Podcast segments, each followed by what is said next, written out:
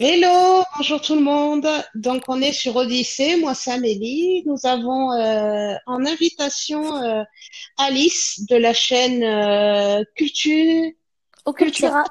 Occultura, tout à fait. Donc Alice, je te laisse te présenter à tout le monde. Alors oui, je me présente, je suis Alice Louise, donc je suis psycho-énergéticienne et également médium. Et euh, ma petite chaîne Occultura, c'est justement pour parler de tout ce qui est médiumnité, mais d'un point de vue vraiment expérimental et sérieux, pas en partant des croyances qu'on peut attendre un petit peu n'importe où, n'importe où, pardon. Et euh, aussi pour justement parler de tout ce qui est pratique de soins énergétiques, comment faire, etc. Mais toujours d'un point de vue expérimental et pas d'un point de vue euh, farfelu en fait. Oui, donc toi, tu pars pas de, de croyances type, euh, je vais un peu extrapoler. Vous allez vite comprendre que ce podcast, il sera assez particulier. Euh, toi, tu pars pas de croyances énergétiques type euh, lémurien, euh, flamme, euh, flamme Mmh. bleue, rouge, verte. Non, toi, tu parles vraiment de ton énergie à toi quand tu travailles. Voilà. Après, c'est vrai que j'ai fait énormément d'initiations, mais comme tout énergéticien au démarrage, on- forcément, on se trompe souvent, ou on va prendre des initiations qui nous correspondent pas, ou parfois des trucs totalement farfelus qui ne servent strictement à rien, en fait. Alors que la Ouais, base donc, l'énergie, elle est en nous, et c'est à nous de la comprendre, et c'est à nous de la travailler. donc toi, tu as suivi déjà plusieurs formations et tu t'es rendu compte que finalement, c'était pas, c'était pas ce à quoi tu aspirais, quoi. Oui, et en plus, c'est vrai que c'est un gouffre financier pas possible. Tout ce qui est soins énergétiques, quand on fait des initiations, ça coûte une fortune, hein. C'est, euh, Et la plupart Ouais, du temps, c'est vraiment ouais. des, des choses un peu n'importe nawak qui sont pas du tout la même chose quand on les pratique en réalité. Oui, tout à fait. Et euh, bon, moi je vais je vais un petit peu plus t'interroger parce que moi tu sais très bien que je ne suis pas du tout euh, je suis pas du tout énergéticienne et le but c'est de te faire connaître aussi un petit peu. Et euh, c'est assez intéressant puisque on est quand même assez d'accord sur euh, sur ce type de pratiques qui peuvent vite dévier. Euh, donc ça, c'est plutôt intéressant. Et en même temps, on n'est pas d'accord sur certains sujets. Donc euh, voilà, on arrive à en discuter toutes les deux. C'est plutôt intéressant. Moi, je voulais partager ça euh, avec tout le monde, des points de vue différents et tout à fait respectables. Mais toi, ce qui est intéressant, c'est que effectivement, tu as suivi quand même des formations payantes. Euh, moi, ce qui me paraît euh, curieux, et tu vas me donner ton avis, c'est le fait qu'en trois jours, on puisse euh, travailler avec des énergies. C'est-à-dire qu'on a des formations de trois jours, puis d'un seul coup, on s'autoproclame guérisseur. Qu'est-ce que tu en penses, toi, de tout ça? Alors moi déjà, j'ai mis presque cinq ans entre les formations, le temps de bien comprendre le fonctionnement des énergies, parce que moi, ça me suffisait pas euh, trois jours ou une semaine d'initiation, c'est pas assez. Sachant que une énergie, bah, t'es bien d'accord, parce que même en tant que médium, ça, tu sais comment ça fonctionne quand on est médium Ouais. sensitif. Euh, il faut comprendre l'énergie. C'est pas juste je ressens une énergie, donc je peux dire ce que c'est. Non, c'est je travaille l'énergie que je reçois, que je perçois pour la comprendre, savoir si elle est plutôt positive, négative, s'il y a des émotions accrochées aux énergies, etc. Pour en faire une divination. C'est pas juste je ressens les énergies, donc je sais que c'est telle et telle chose. Non, qu'on soit médium, énergéticien, etc., ça demande du travail, ça demande de la maîtrise, mais surtout de travailler son intuition. Et c'est pas en une semaine qu'on travaille une intuition, ça peut prendre des années. Et c'est quelque chose que l'on doit faire régulièrement. C'est pas quelque chose qui va arriver en claquant des doigts. Ouais, je suis assez d'accord avec ça. Quels sont les risques, euh, quels sont les risques pour toi? Imaginons, moi, demain, je dis, allez, je vais faire euh, énergéticien, je prends trois formations, euh, Laoshi, Reiki, euh, flamme violette, enfin bon, peu importe, je me ruine, hein, on est bien d'accord, parce que c'est très très cher, ce type de formation, euh, et que je me, je m'autoproclame guérisseur, euh, magnétiseur, enfin ce que tu veux, euh, et je pratique. Qu'est-ce qui se passe si je maîtrise pas? Alors déjà, si tu maîtrises pas ton intuition, le risque, c'est que tu laisses ton imagination parler. C'est là que tu as des guérisseurs qui peuvent dire à des gens, vous avez 10 défunts sur vous. Déjà, un défunt, ça nous pompe totalement l'énergie. Alors 10 défunts, la personne, c'est sûr qu'elle est morte. Hein, donc déjà, c'est de dire à à une fait. personne, vous avez 10 défunts sur vous, vous avez ça. Ou alors de dire des choses totalement farfelues. J'ai déjà entendu des choses ahurissantes qu'on a dit à des gens, comme ah, il y a de la magie noire sur vous. Euh, oh, par exemple, euh, vous- euh, votre grand-mère a de la magie noire qu'elle a transmis à votre mère. Vous devez couper les liens avec elle, etc. Quand on maîtrise pas son intuition, ça peut totalement ruiner la vie des personnes en tant que consultant, parce qu'il y a cet assez de suggestion. Je sais pas si tu l'as déjà remarqué quand tu as eu des consultants, c'est que les gens, parfois, ils englobent ce que l'on dit pour devenir une vraie croyance, et ça peut totalement détruire leur vie, et c'est pas le but. Le soin énergétique, quand on, ou magnétisme, ou qu'importe la guérison qu'on choisit, c'est pour guérir la personne, c'est pas pour détruire sa vie. Tout à fait. Alors c'est un petit peu, euh, c'est un petit peu là où on se rejoint euh, toutes les deux, c'est que il y a enfin, le consultant, quand il vient consulter, lui, il vient pour, euh, pour avoir des réponses. Et les réponses qui sont données sont très souvent euh, euh, déjà fausses, extrêmement farfelues. Il y a, il y a, moi, j'ai vraiment l'impression qu'il y a un business derrière. C'est-à-dire, bah, voilà, plus je vais lui dire qu'elle est squattée, euh, qu'elle a des entités, qu'elle a de la magie noire, plus je vais prendre de l'argent, puisque plus ça va être difficile à nettoyer. Alors quand on est euh, effectivement énergéticienne, alors ça c'est pas du tout mon domaine, c'est pour ça que je te laisse toi sur ton sujet que tu maîtrises parfaitement. Mais enfin quand on est médium et que moi j'entends ça, euh, le, squattage euh, d'entités avant de avant d'être squatté, je vous prie de croire qu'il y a, il y a du boulot quoi. Donc moi ça me fait rire quand je bah, ça voilà, quand j'entends que euh, voilà, euh, on m'appelle et on me dit euh, voilà, je suis squattée par quatre ou cinq entités. Alors souvent, j'essaie d'expliquer calmement à la personne que c'est pas possible, que voilà, et, et, des fois je pouffe de rire parce que les entités ont des, des connotations démoniaques. Enfin, et je me dis mais combien Ouais, non mais ça, voilà, moi j'ai déjà eu quatre ou cinq personnes qui ont été squattées par Satan. Alors autant vous dire que bon, à part le landais, j'en vois pas beaucoup, mais enfin bon. Euh, je, je, leur ai demandé combien de dégagements énergétiques ils avaient payé. Parce que, enfin, je sais pas, effectivement, les énergéticiens, enfin, des énergéticiens, des pseudo-énergéticiens, puisqu'il y en a des bons, des vrais, et qui travaillent, euh, qui travaillent très bien, euh, leur prenez pas loin de 150 balles, quoi. Donc, si vous faites. Ah non, c'est hors de prix. Voilà, si vous prenez, et encore 150 balles, c'est le minimum, hein. Si vous prenez. Non, c'est, non, par rapport au, moi, par exemple, mes tarifs, moi, je les ai calculés en fonction du temps et de mon savoir-faire. c'est même pas ma capacité que je fais payer, c'est vraiment mon savoir-faire. Par exemple, les contacts défunts, je demande souvent don libre parce que je le place sur mon temps professionnel. Moi, ça me, enfin, tu vois, enfin, tu vois le principe, mais je demande pas de l'argent sur la médiumnité. Par contre, les soins énergétiques, tout ce qui est vraiment énergétique, même quand je fais une libération de lieu, comme je fais aussi des enquêtes, tout ce qui est parapsychologique. Mais par contre, je force pas les gens. Si les gens veulent pas que je fasse un truc, je le fais pas. Je laisse toujours le libre arbitre à la personne. Ils savent juste qu'ils doivent donner quelque chose en échange pour la fatigue occasionnée, parce qu'un soin énergétique, c'est épuisant à faire. J'entends souvent des choses tout et n'importe quoi sur les soins énergétiques, comme par exemple, je, connaissais des praticiens avec qui me disaient à chaque fois, mais si tu es fatigué, c'est que tu as mal fait ton soin énergétique, c'est que tu sais pas faire les soins. Non, quand on est fatigué, c'est une réaction physiologique parce que travailler les énergies, c'est fatigant. C'est tout à fait normal d'être fatigué après un soin énergétique. Tout à fait.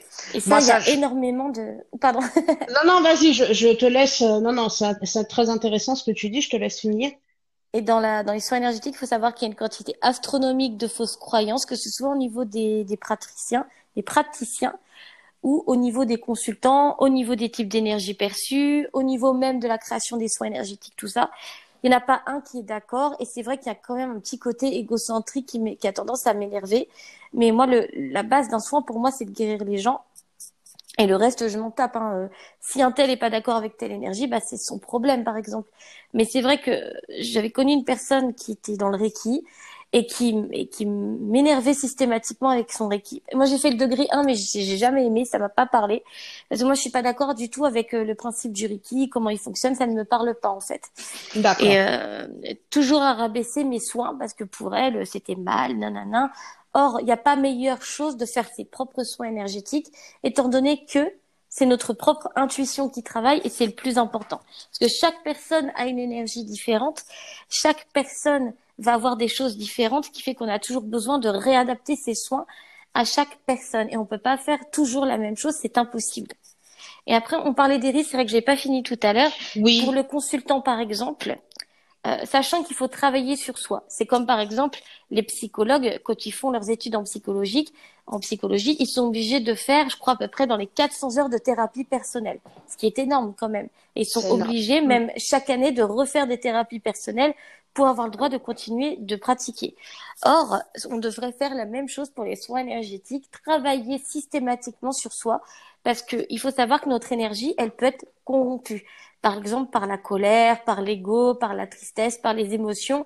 Il faut savoir que ça crée des formes énergétiques, ça crée des larves et on peut les transmettre aux gens. Et ça, c'est quelque chose qui est impératif à savoir, c'est qu'on doit maîtriser. Moi, je le savais pas non plus au démarrage, c'est vraiment sur le tard. Après, il faut savoir que je travaille pas du tout comme les autres. Enfin, après, je sais pas précisément comment travaillent les autres non plus, mais moi, ma façon de faire fait que je ne peux pas corrompre les gens. Mais, par exemple, dans le magnétisme, par exemple, je fais beaucoup ce qu'on appelle du shiatsu. J'ai payé une, une formation qui coûte une blinde là-dedans. C'est vraiment le magnétisme euh, japonais. Et en fait, on étudie toute la médecine chinoise pour travailler sur les méridiens. Et ça, c'est vraiment très très bien comme truc. Sauf que ça coûte euh, très cher. Et euh, sachant que c'est une des formations qui est reconnue en France, donc c'est plutôt pas mal d'un côté. C'est une des rares formations énergétiques qui est vraiment plus ou moins acceptée par l'État. C'est un peu plus euh, accepté que le Reiki déjà, donc c'est déjà pas mal. Mais euh, il faut savoir qu'on peut transmettre des larves aux gens tout ce qui est émotion aux gens. Moi, c'est pour ça qu'à un moment donné, j'allais mal. Arrêté les soins parce que je voulais pas transmettre des choses négatives aux gens. C'est pas le but, ça sert strictement à rien. Si je vais pas faire un soin sur une personne, lui transmettre mes propres larves, c'est pas le but non plus. Le but, c'est de faire ça. par exemple, je sais que quand je fais un soin énergétique à une personne, étant donné qu'il y a énormément de travail à faire, c'est le nombre de fois que je vois des personnes qui arrivent à faire en une demi-heure en 45 minutes. Moi, je mets une heure et demie, deux heures, voire parfois plus. généralement, j'essaye d'éviter deux heures parce que comme je travaille en conscience, en conscience modifiée, quand je fais après, quand je me réveille de mon corps, bah, je le sens passer. Hein. Après, mon corps, il a énormément de mal, tu vois. Ouais. Et euh, quand, quand on le sent pas, il faut pas le faire. Quand on est fatigué, il faut pas le faire quand on est dépressif, quand on se sent pas bien, moi ça m'arrive beaucoup parfois de d'annihiler totalement les énergies des gens. Malheureusement, c'est un défaut que j'ai, c'est que j'annihile tout le temps les émotions des gens. Je les renvoie très mal. Ça c'est malheureusement ça fait partie d'une des capacités que j'ai et euh, ça se travaille, mais c'est hyper relou, c'est qu'il faut travailler continuellement sur soi. Et il suffit d'une fois qu'on oublie de travailler sur soi, il suffit d'une fois qu'on oublie de méditer ou se préparer ou s'auto-faire des soins énergétiques, et bien les catastrophes, elles sont présentes petit à petit. C'est comme une toile d'araignée qui se tisse progressivement. Après, c'est juste que ça risque de détruire plus notre vie. Par contre, on peut en effet transmettre des choses négatives. C'est pour ça que faire des pauses régulières quand on est énergéticien, et prendre du temps pour soi, prendre du temps de recul, se couper des gens, c'est la chose la plus importante parce que plus on travaille notre énergie, plus on va la transmettre aux gens et plus parfois il va être compliqué pour nous de couper notre énergie pour l'intégrer dans nous. C'est pour ça que beaucoup, beaucoup d'énergéticiens, on a ce problème, ce qu'on appelle de fuite énergétique. En gros, à force de pratiquer les soins, notre énergie ne nous appartient plus, mais elle va appartenir à tous ceux qu'on a soignés, tous ceux qu'on va soigner ou tous ceux qui s'approchent de nous et qui ont besoin de soins inconscients. Et ça, c'est très épuisant parce que résultat, on est constamment épuisé. C'est pour ça qu'on doit faire des pauses quand on a besoin de faire des pauses, écouter son corps parce que c'est le meilleur soutien qu'on peut avoir. Parce que dans ce lot-là, c'est pas les gens, c'est notre corps. C'est même pas notre propre énergie, c'est le corps qui va dire si on est en état de faire un soin énergétique ou pas. C'est pas oh euh, aujourd'hui je suis un petit peu fatiguée, mais ça va, mais je vais le faire quand même parce que j'ai besoin de travailler. Nanana, non. C'est une mauvaise chose, donc ça propage des mauvaises émotions, donc ça va propager des mauvaises énergies. C'est aussi une question de logique de toujours se poser des bonnes questions. Si le corps est fatigué, est-ce qu'on va être en état? Bon, je vais perdre une consultation, mais au moins mon corps va pouvoir récupérer et je vais pouvoir décaler la consultation. C'est savoir aussi être dans la pleine conscience et d'écouter toujours son propre corps. Oui, puis être dans la performance aussi, puisque si tu es pas, si tu es pas capable de le faire pour des raisons X ou Y, je suis pas sûre que le, soin soit, tout à fait performant, quoi. Hein. Je veux dire, à un moment, euh, je vais être un petit peu, moi, je vais être un petit peu cru. Tu vas faire de la merde. On est bien d'accord. Bah, c'est ça. Après, il faut savoir aussi que pourquoi un soin énergétique, ça prend énormément de temps. Déjà, il faut savoir qu'il faut nettoyer énormément de choses. Donc déjà, on va nettoyer l'intérieur du corps, on va partir de l'intérieur vers l'extérieur. En gros, je vais commencer à travailler par exemple tout ce qui est larves. Donc les larves en fait, c'est vraiment toutes les émotions basses qu'on a, toutes les énergies basses qu'on a. C'est vraiment toutes les choses qui s'accumulent en nous, mais qui peuvent venir aussi de d'autres personnes. Par exemple, pour les personnes empathiques, on va avoir ce problème-là de cumuler des énergies basses. En fait, c'est vraiment quelque chose, c'est des petites bulles énergétiques qui suffisent, même pour un minimum, de nous polluer la vie en fait. Ça va nous mettre dans un mal-être, dans la fatigue, etc. Alors ça, c'est très intéressant ce que tu dis, puisqu'on entend souvent, euh, euh, je vais rebondir un petit peu sur le vocabulaire qui est donné. Euh, les larves, on est bien d'accord, on entend tout et n'importe quoi, d'accord? On met des termes, on le verra peut-être un peu plus tard sur tous ces espèces de termes un peu farfelus New Age. Les larves, on est d'accord que ce sont des, des, des, résidus énergétiques, des bulles énergétiques, bon là pour le coup, qui sont sur de basses fréquences. Donc, des choses qui nous pourrissent la vie au quotidien. Mais euh, on est bien d'accord sur le fait que ces larves-là, ce ne sont pas des squattages entitaires, ce ne sont pas des entités. Non, c'est pas encore la même chose. Une entité et une larve, c'est deux choses totalement différentes. Après, dans le vocabulaire, on a aussi les miasmes, mais les miasmes, ce sont des sangsues. Et les sensus, ce sont des larves qui ont augmenté, qui sont vraiment plus grosses. Au final, des larves, des sensus, c'est la même chose, c'est juste que c'est une évolution. C'est un degré différent. Donc voilà, ça c'est intéressant qu'on mette les, les termes, qu'on définisse les termes, puisque les termes euh, euh, sont quand même importants. Et c'est vrai qu'on on se perd, on se perd dans, dans tous mm. ces. Donc c'est ah bah surtout euh, avec tout ce qui est propagé sur Internet, je m'étonne. Hein. Moi des fois je lis des trucs, mais c'est comme la dernière fois j'avais partagé sur Facebook un truc, mais j'étais mort de rire. Je me disais, mais c'est pas du tout les bons termes. En plus ça met en porte-à-faux les gens et ça va être pire surtout si on, Surtout s'il y a des gens qui sont dans une certaine croyance, qui n'ont pas de discernement et qui vont être, parce que parfois, quand on a dans des, de toute façon, on va en parler après des croyances. Oui, mais, tout à fait. Euh, les croyances, c'est quelque chose qui sont faux. C'est quelque chose qui est créé sociétalement. C'est quelque chose qui peut être créé en nous par l'éducation. Ça peut être des croyances sociétales, mais parfois, ça n'a absolument rien à voir avec la société. C'est pour ça que c'est un domaine expérimental. On ne doit croire en rien et laisser son expérience faire ses propres croyances. C'est le plus important. On peut pas se dire, mais je suis religieux, donc je vais croire au paradis, à l'enfer, faire des soins énergétiques et dire aux gens qu'ils ont des démons sur eux.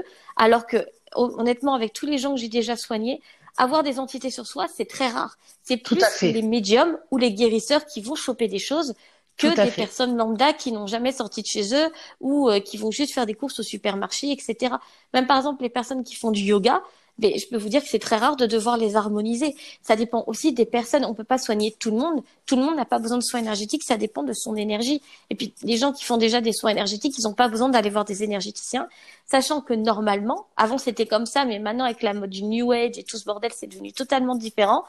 Mais moi, je sais qu'un soin énergétique, une fois qu'il est fini, la personne a la six mois de tranquillité, étant donné que l'énergie doit circuler et le temps qu'elle travaille dans le corps de la personne, il y a un temps d'adaptation. C'est l'énergie, elle va pas circuler, faire fonctionner correctement tous les organes, tous les méridiens, tout le système sanguin en une journée, c'est impossible. C'est quand on se fait une grève de sang, le sang, il va mettre 15 jours, 3 semaines avant de bien circuler dans le corps. Bah, un soin, c'est pas, c'est exactement la même chose. L'énergie en soi, il lui faut du temps d'adaptation.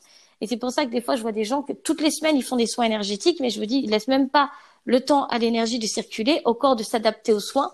Et en plus, ils vont aller voir d'autres énergéticiens pour se nourrir, se nourrir. Ça ne sert à rien. Une fois que c'est fait, c'est fait. Après, on revient six mois après parce que le corps, il a besoin de changer d'énergie, surtout quand on est négatif, quand on a des problèmes psychiques, quand on est dépressif, etc. Tôt ou tard, le corps, il va avoir besoin de se réharmoniser et il y a des personnes qui ne savent pas le faire eux-mêmes. C'est pour ça que les soins énergétiques ont été créés. C'était pour permettre aux personnes qui ne savent pas renvoyer les choses correctement, qui ne savent pas maîtriser leurs émotions, d'y travailler. C'est pas juste pour faire une harmonisation avec un type de soin énergétique, juste pour euh, pour déconner et faire ce genre de choses. C'est vraiment quelque chose qui a été créé pour des personnes qui avaient besoin d'aide parce que même nous, parfois les médiums, on ne sait pas renvoyer des énergies. C'est oh pas parce qu'on est médium. Non, mais c'est ça, et ça, ça, quand je ah lis ben, selon certaines, selon, ouais, selon certaines énergies, euh, euh, le temps de l'identifier, de comprendre, de mettre en ah place des choses, ça, ça, ça, peut prendre plusieurs semaines, voire plusieurs mois, bah, hein, selon pire, où, entend... où, on est allé, hein, ouais, ouais, ouais. Bah c'est ça, le pire c'est que j'entends des gens qui disent ouais mais vous les médiums vous avez toujours une belle protection sur vous. ouais. Euh, non c'est non c'est une porte, c'est une baie vitrée, c'est même plus une porte, c'est une baie vitrée grande ouverte et tout passe, hein, ça faut le savoir. Et euh, c'est pour ça que je dis aux gens quand on fait des contacts défunts, c'est pas, on peut pas cibler parfois correctement les défunts. Il y a de tout. Vous avez des ah parasites, vous avez des âmes errantes, vous avez des âmes qui n'ont plus d'identité, qui vont dire oh un appel, oh bah je vais le prendre. Puis c'est facile de se faire passer pour un défunt si le médium il n'a pas de discernement.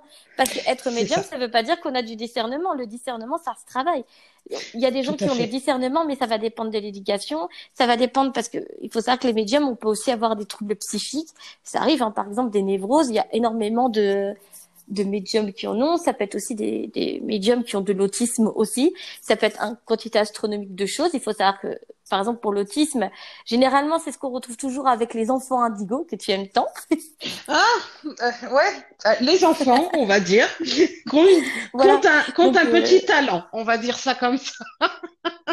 bah voilà, et du coup, c'est vrai que c'est toujours très très particulier. Mais il faut savoir que non, hein, déjà la médiumnité, ça, ça va pas trouver un sens à votre vie. Au contraire, ça va foutre le bordel dans votre ah, vie. ça euh, va vous demander de travailler chaque jour sur vous, sur vos émotions, sur votre énergie, sur votre réceptivité, parce que la réceptivité, on peut avoir des jours avec, on peut avoir des jours sans. Hein, on peut être, par exemple, une semaine tranquille sur contact défunt et la semaine d'après, ça ne va pas arrêter comme si qu'on n'était pas forcément à l'usine, parce que le corps, il a aussi besoin de récupérer. Mais ça va être variable d'une semaine à l'autre. On ne sait jamais d'avance ce qui nous attend, même quand on a des contacts défunts. Par moment, ça peut partir d'un contact défunt et parfois, ça peut totalement vriller parce que on va être, on va être parasité parce qu'il faut savoir que quand on fait un canal, quand on communique avec les défunts, on laisse une porte ouverte. On ne peut pas ouvrir la porte, fermer la porte, ouvrir la porte, fermer la porte. La Exactement. porte reste ouverte le temps de la communication. Et c'est là oui, puis même au-delà parfois, hein. même au-delà ah, parfois. Hein. Oui, oui, ça se ferme jamais complètement.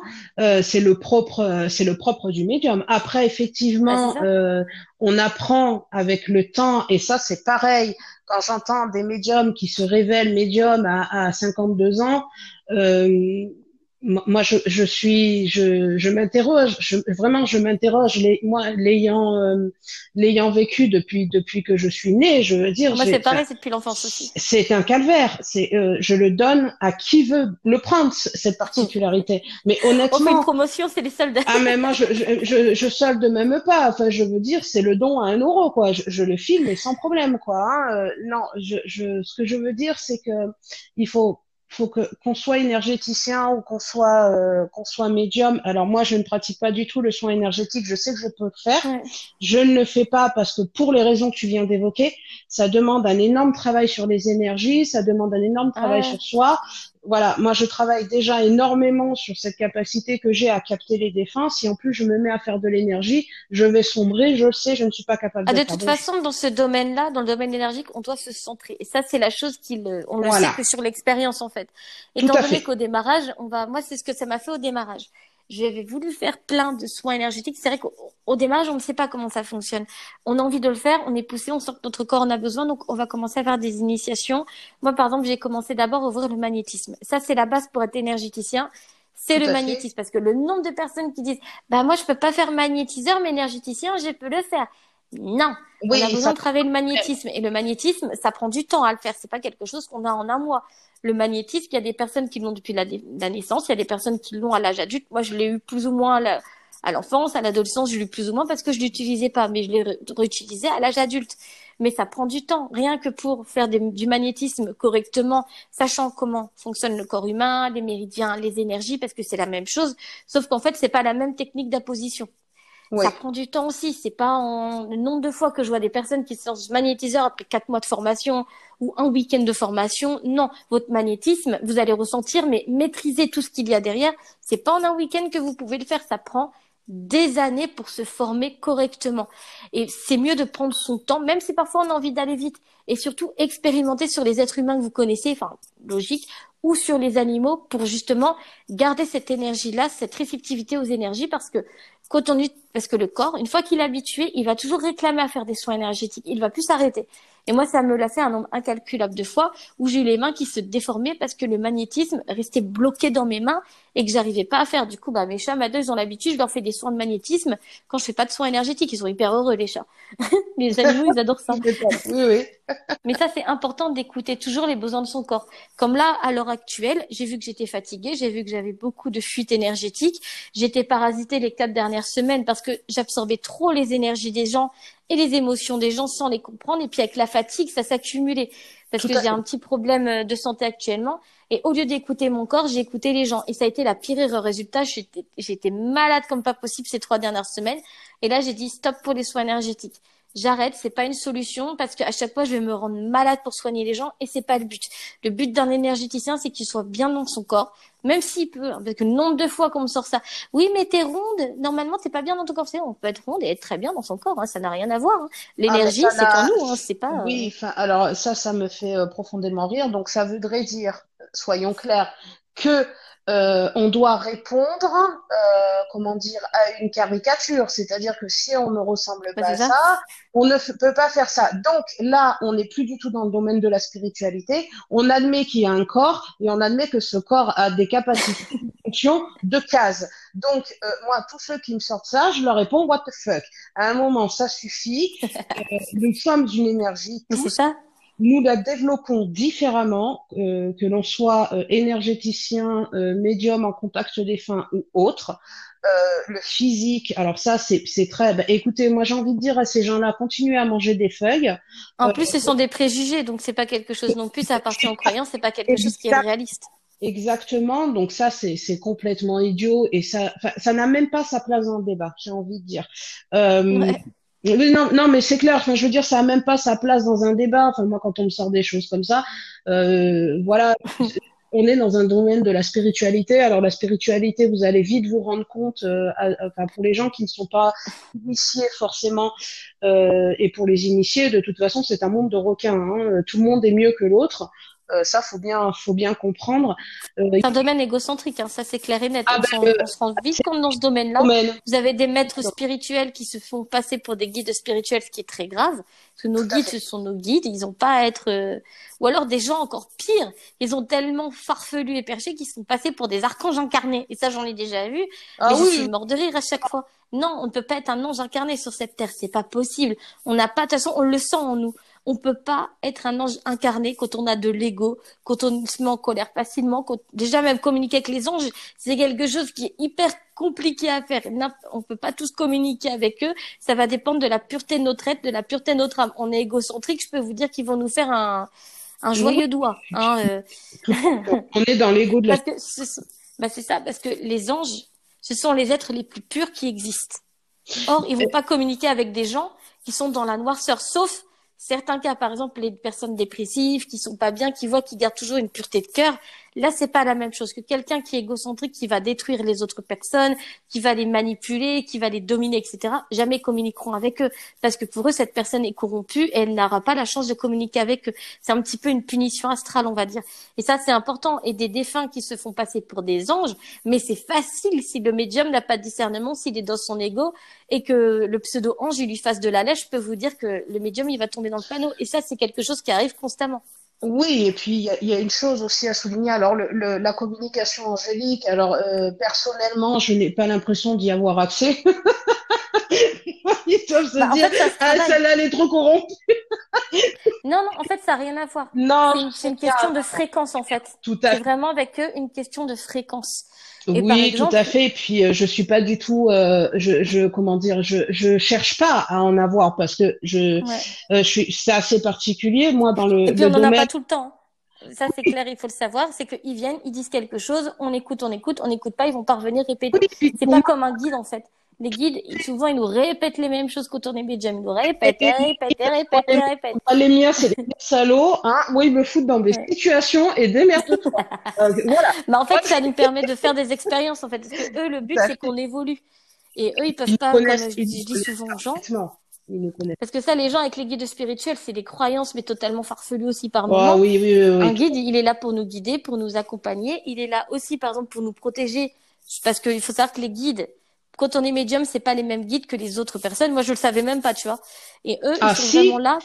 Et on peut changer de guide. Moi, je pourrais te raconter une anecdote où, euh, où je me suis sentie mais dans un état de solitude, alors que je n'avais aucune raison. Et j'ai compris quelque temps après qu'en fonction de mes capacités, on me changeait mon guide. Et donc, en fait, je bah, faisais le deuil. Je faisais le deuil d'une personne que je ne connais pas. Moi, ça me l'a, bah, ça me l'a fait, fait aussi. Mais ça, c'est important de savoir qu'on change de guide spirituel parce qu'on va avoir un guide qui va vraiment se spécialiser, qui va être là pour nous protéger, filtrer les communications aussi parce qu'on se rend pas compte de tout le travail qu'il fait sur nous derrière. Et c'est pour ça que communiquer avec son guide spirituel, maîtriser ses énergies à lui, le comprendre, déjà, nous, ça va éviter d'être parasité par des défunts, parasité par des faux guides parce que ça, vous en avez aussi. Pour eux, c'est facile, les défunts. Hein. Ah oui, ben, chez les médiums, chez les non et puis chez les médiums. Euh, alors pas, enfin, euh, comment dire, je vais essayer de ne pas être trop sarcastique ou de pas être trop brutal non plus, mais je pense qu'à un moment, faut dire les choses telles qu'on les ressent. Alors c'est pas forcément euh, la vérité, mais enfin moi je le ressens comme ça. C'est qu'on a énormément de pseudo-médiums. Euh, ça y est, parce qu'ils ont eu trois intuitions, euh, voilà, ils communiquent avec leur guide. je vous prie de croire que le guide, non seulement il y a de la communication, il faut savoir la capter, et ils vous mettent dans les épreuves pour savoir si vous avez bien compris l'info, quoi. Hein. C'est un peu comme un prof, hein. C'est on t'explique la leçon, mais maintenant on fait un contrôle, quoi. Et on se retrouve dans des situations très compliquées. Et quand on n'est pas, quand on n'a pas l'expérience, quand on ne maîtrise pas ça, on se retrouve dans des situations où ben, un médium vient euh, consulter un autre médium pour savoir où on en est. Ça arrive très souvent. Faut le savoir. Et euh, je suppose que pour les énergéticiens, c'est pareil. Euh, par moment, ben, il faut faire appel à des confrères pour, pour arriver à remettre des choses en place. Donc là, j'aimerais qu'on arrive là au sujet le plus intéressant. Donc je, je vais juste vous dire que à tous que voilà, il n'y a pas de il n'y a pas de jugement, même si on risque d'être un peu cru dans nos propos, parce qu'il y a des fausses croyances qui deviennent de plus en plus dangereuses. Et euh, nous, en tant que, que, que médium ou énergéticien, on doit aussi de mettre des choses, euh, de vous prévenir, puisque tout le monde sait qu'il y a un business derrière, euh, derrière tout ça, et euh, ça porte préjudice à beaucoup d'entre nous. Alors pas pour pour forcément les, les consultations ou, ou, pour le business, parce que certains en font euh, leur métier, hein, ce que je peux tout à fait comprendre. Euh, moi, pour ma part, ce n'est pas du tout mon activité principale. Mais on se doit quand même de, de prévenir les gens et de leur dire qu'il y a un business derrière et d'être extrêmement prudent. Et pour cela, il va falloir qu'on aille sur le, sur le, le domaine des croyances et des fausses croyances, en l'occurrence. Euh, tu voudrais qu'on commence par quoi, Alice? Alors, dans le domaine des croyances, oh, bon, on en a plein. c'est pas ah ce qui manque. euh, moi, je dirais c'est ce qui peut le plus polluer euh, la personne. Moi, je pense que c'est déjà les croyances religieuses. C'est quelque chose qui, même nous, peut aussi bloquer des médiums. Si vous avez énormément de médiums qui pensent que, par exemple, le paradis existe, que l'enfer existe, et que ci et que ça, et qui vont baser leur énergie, leurs croyances bah, au niveau de tout ça, en fait. Et ça peut justement, même nous aussi, hein, il y a le nombre de, de médiums qui disent à des gens euh, ah euh, et votre gamin il est en enfer parce qu'il s'est suicidé ou euh, ah telle personne est en enfer ou ci ou ça ah mais ça va être compliqué ah mais il est au paradis. Non nous on sait en communiquant avec nos guides que le paradis et l'enfer n'existent pas c'est notre point de vue qu'ils ont de l'autre côté. Pour eux c'est des plans de conscience. Ce sont des portes qui s'ouvrent vers d'autres portes etc tu vois. Ouais, ouais, ouais, ça, je suis tout à fait d'accord avec ça. Euh, j'avais fait un podcast justement sur que devient l'âme, euh, que devient l'âme euh, lors d'un suicide. on va pas revenir dessus, je vous laisserai aller aller l'écouter. effectivement, on, on, le médium qui vous dit que euh, la communication avec une personne suicidée, elle est en enfer, elle a un travail sur elle à faire, effectivement, elle a un travail sur elle, mais enfin, elle n'est pas en enfer. Donc là, on est sur l'ordre de la croyance religieuse. Pour ma part, euh, la croyance religieuse telle qu'elle nous est euh, donnée elle, elle, elle, découle de, de ce qu'on appelle les livres sacrés. Et euh, donc, il faut remettre tout dans son contexte. Euh, on est sur le domaine de l'Église, il faut faire peur aux gens pour qu'il y ait une certaine paix sociale. Et donc, l'Église va se servir de, de textes. Alors, on ne dit pas que les textes n'existent pas. Euh, ce sont des textes qui ont été sélectionnés par, euh, par la religion, par les religieux. Exactement. Et, et on a des textes qui disent complètement l'inverse, qui vont être donnés en tant que textes apocryphes. Euh, donc, c'est des textes qui ne sont pas reconnus par l'Église et qui pourtant datent de la même époque. Donc, ça varie en fonction des, des, des époques, j'ai envie de dire, puisque c'est régulièrement revu. On a plusieurs évangiles, on a plusieurs, euh, voilà, au fil du temps, euh, on a eu plusieurs conciles euh, qui, qui, ont sélectionné ces textes. Voilà, donc on peut être religieux. Attention dans la médiumnité à ne pas mélanger ses croyances religieuses avec euh, ses croyances personnelles. C'est très dangereux puisque de toute façon, ça fausse le message. Donc euh, moi, je sais que quand j'entends euh, des Jésus-Marie pendant des, contacts défunts qui en plus sont faits à la chaîne dans des lives, alors c'est extrêmement intéressant à regarder et encore une fois, moi, je vais me permettre de juger je ne sais pas comment ils font. Moi, j'ai fait euh, des, des, conférences où effectivement, il a fallu que, que j'ouvre grand cette baie vitrée pour pouvoir euh, donner des messages, puisque c'était des conférences publiques. je suis sortie de là, j'étais chaos technique, il m'a fallu pas loin de 15 jours pour m'en remettre. Je savais ce qui allait, je savais parce que j'ai ouvert cette porte et les défunts arrivaient, il y avait des défunts, il n'y avait pas des défunts, enfin c'est très compliqué à faire le tri. Vous imaginez bien que faire ça à la chaîne dans les lives, ce n'est pas possible. Alors celui qui le fait euh, ou il prend un, énorme risque et dans ces cas-là, il va lui arriver la pépite, euh, ou c'est faux. Voilà, il n'y a pas de, il a pas de juste milieu. C'est pas possible. On ne peut pas le faire. Alors en introduisant des Jésus-Marie de partout, bon ben moi ça me fait sourire quoi. Ça me fait sourire puisque euh, c'est des figures, euh, c'est des figures religieuses. Alors je ne critique absolument pas hein, la religion.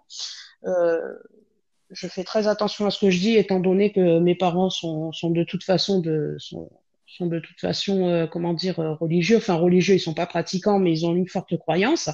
Donc, je respecte parfaitement les religions. Mais enfin, quand on introduit ça dans la spiritualité telle qu'on la pratique, je ne parle pas de la spiritualité religieuse, mais la spiritualité en général, moi, ça m'inquiète parce qu'on introduit des figures, euh, comment dire, de croyances qui n'ont pas lieu d'être présentées à ce moment-là.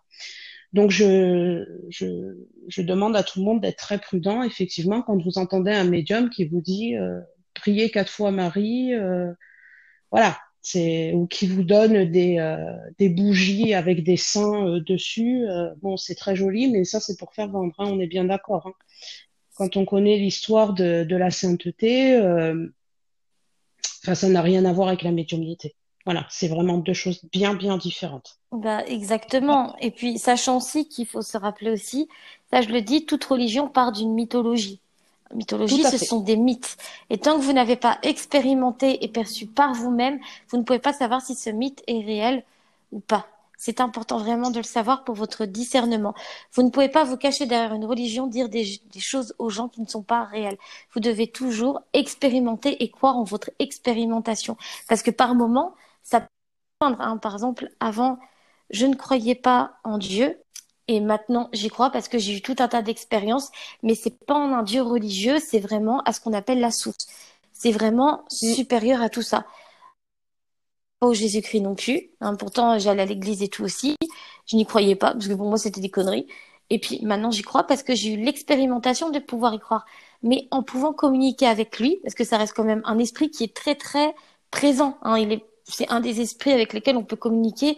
Mais attention, parce qu'il a une vibration particulière où on peut savoir que c'est lui. Et il faut savoir aussi que pour communiquer avec lui, ça demande, euh, on va dire qu'il a un caractère un petit peu spécial. C'est non pas qu'il veut pas sauver tout le monde et c'est pas du tout le super héros qu'on a dans les textes, mais lui, il m'a envoyé à lire des passages précis de la Bible qui correspondent à la personne où j'ai communiqué. Donc c'est vraiment une expérimentation qui permet de dire oui, il existe. J'ai eu des expériences médiumniques très négatives où en effet son énergie m'a permis de m'en sortir. Je dis pas non plus que je suis religieuse parce que moi je suis anti-religion, anti-sectaire, etc. Je dis juste que dans la vie il faut expérimenter et croire en son expérimentation pas en ce que disent les gens, pas en ce que vous lisez dans un livre ou ce genre de choses, mais à votre seule et unique expérience. Et attention aussi parce que l'expérience de l'un ne fait jamais l'expérience de l'autre.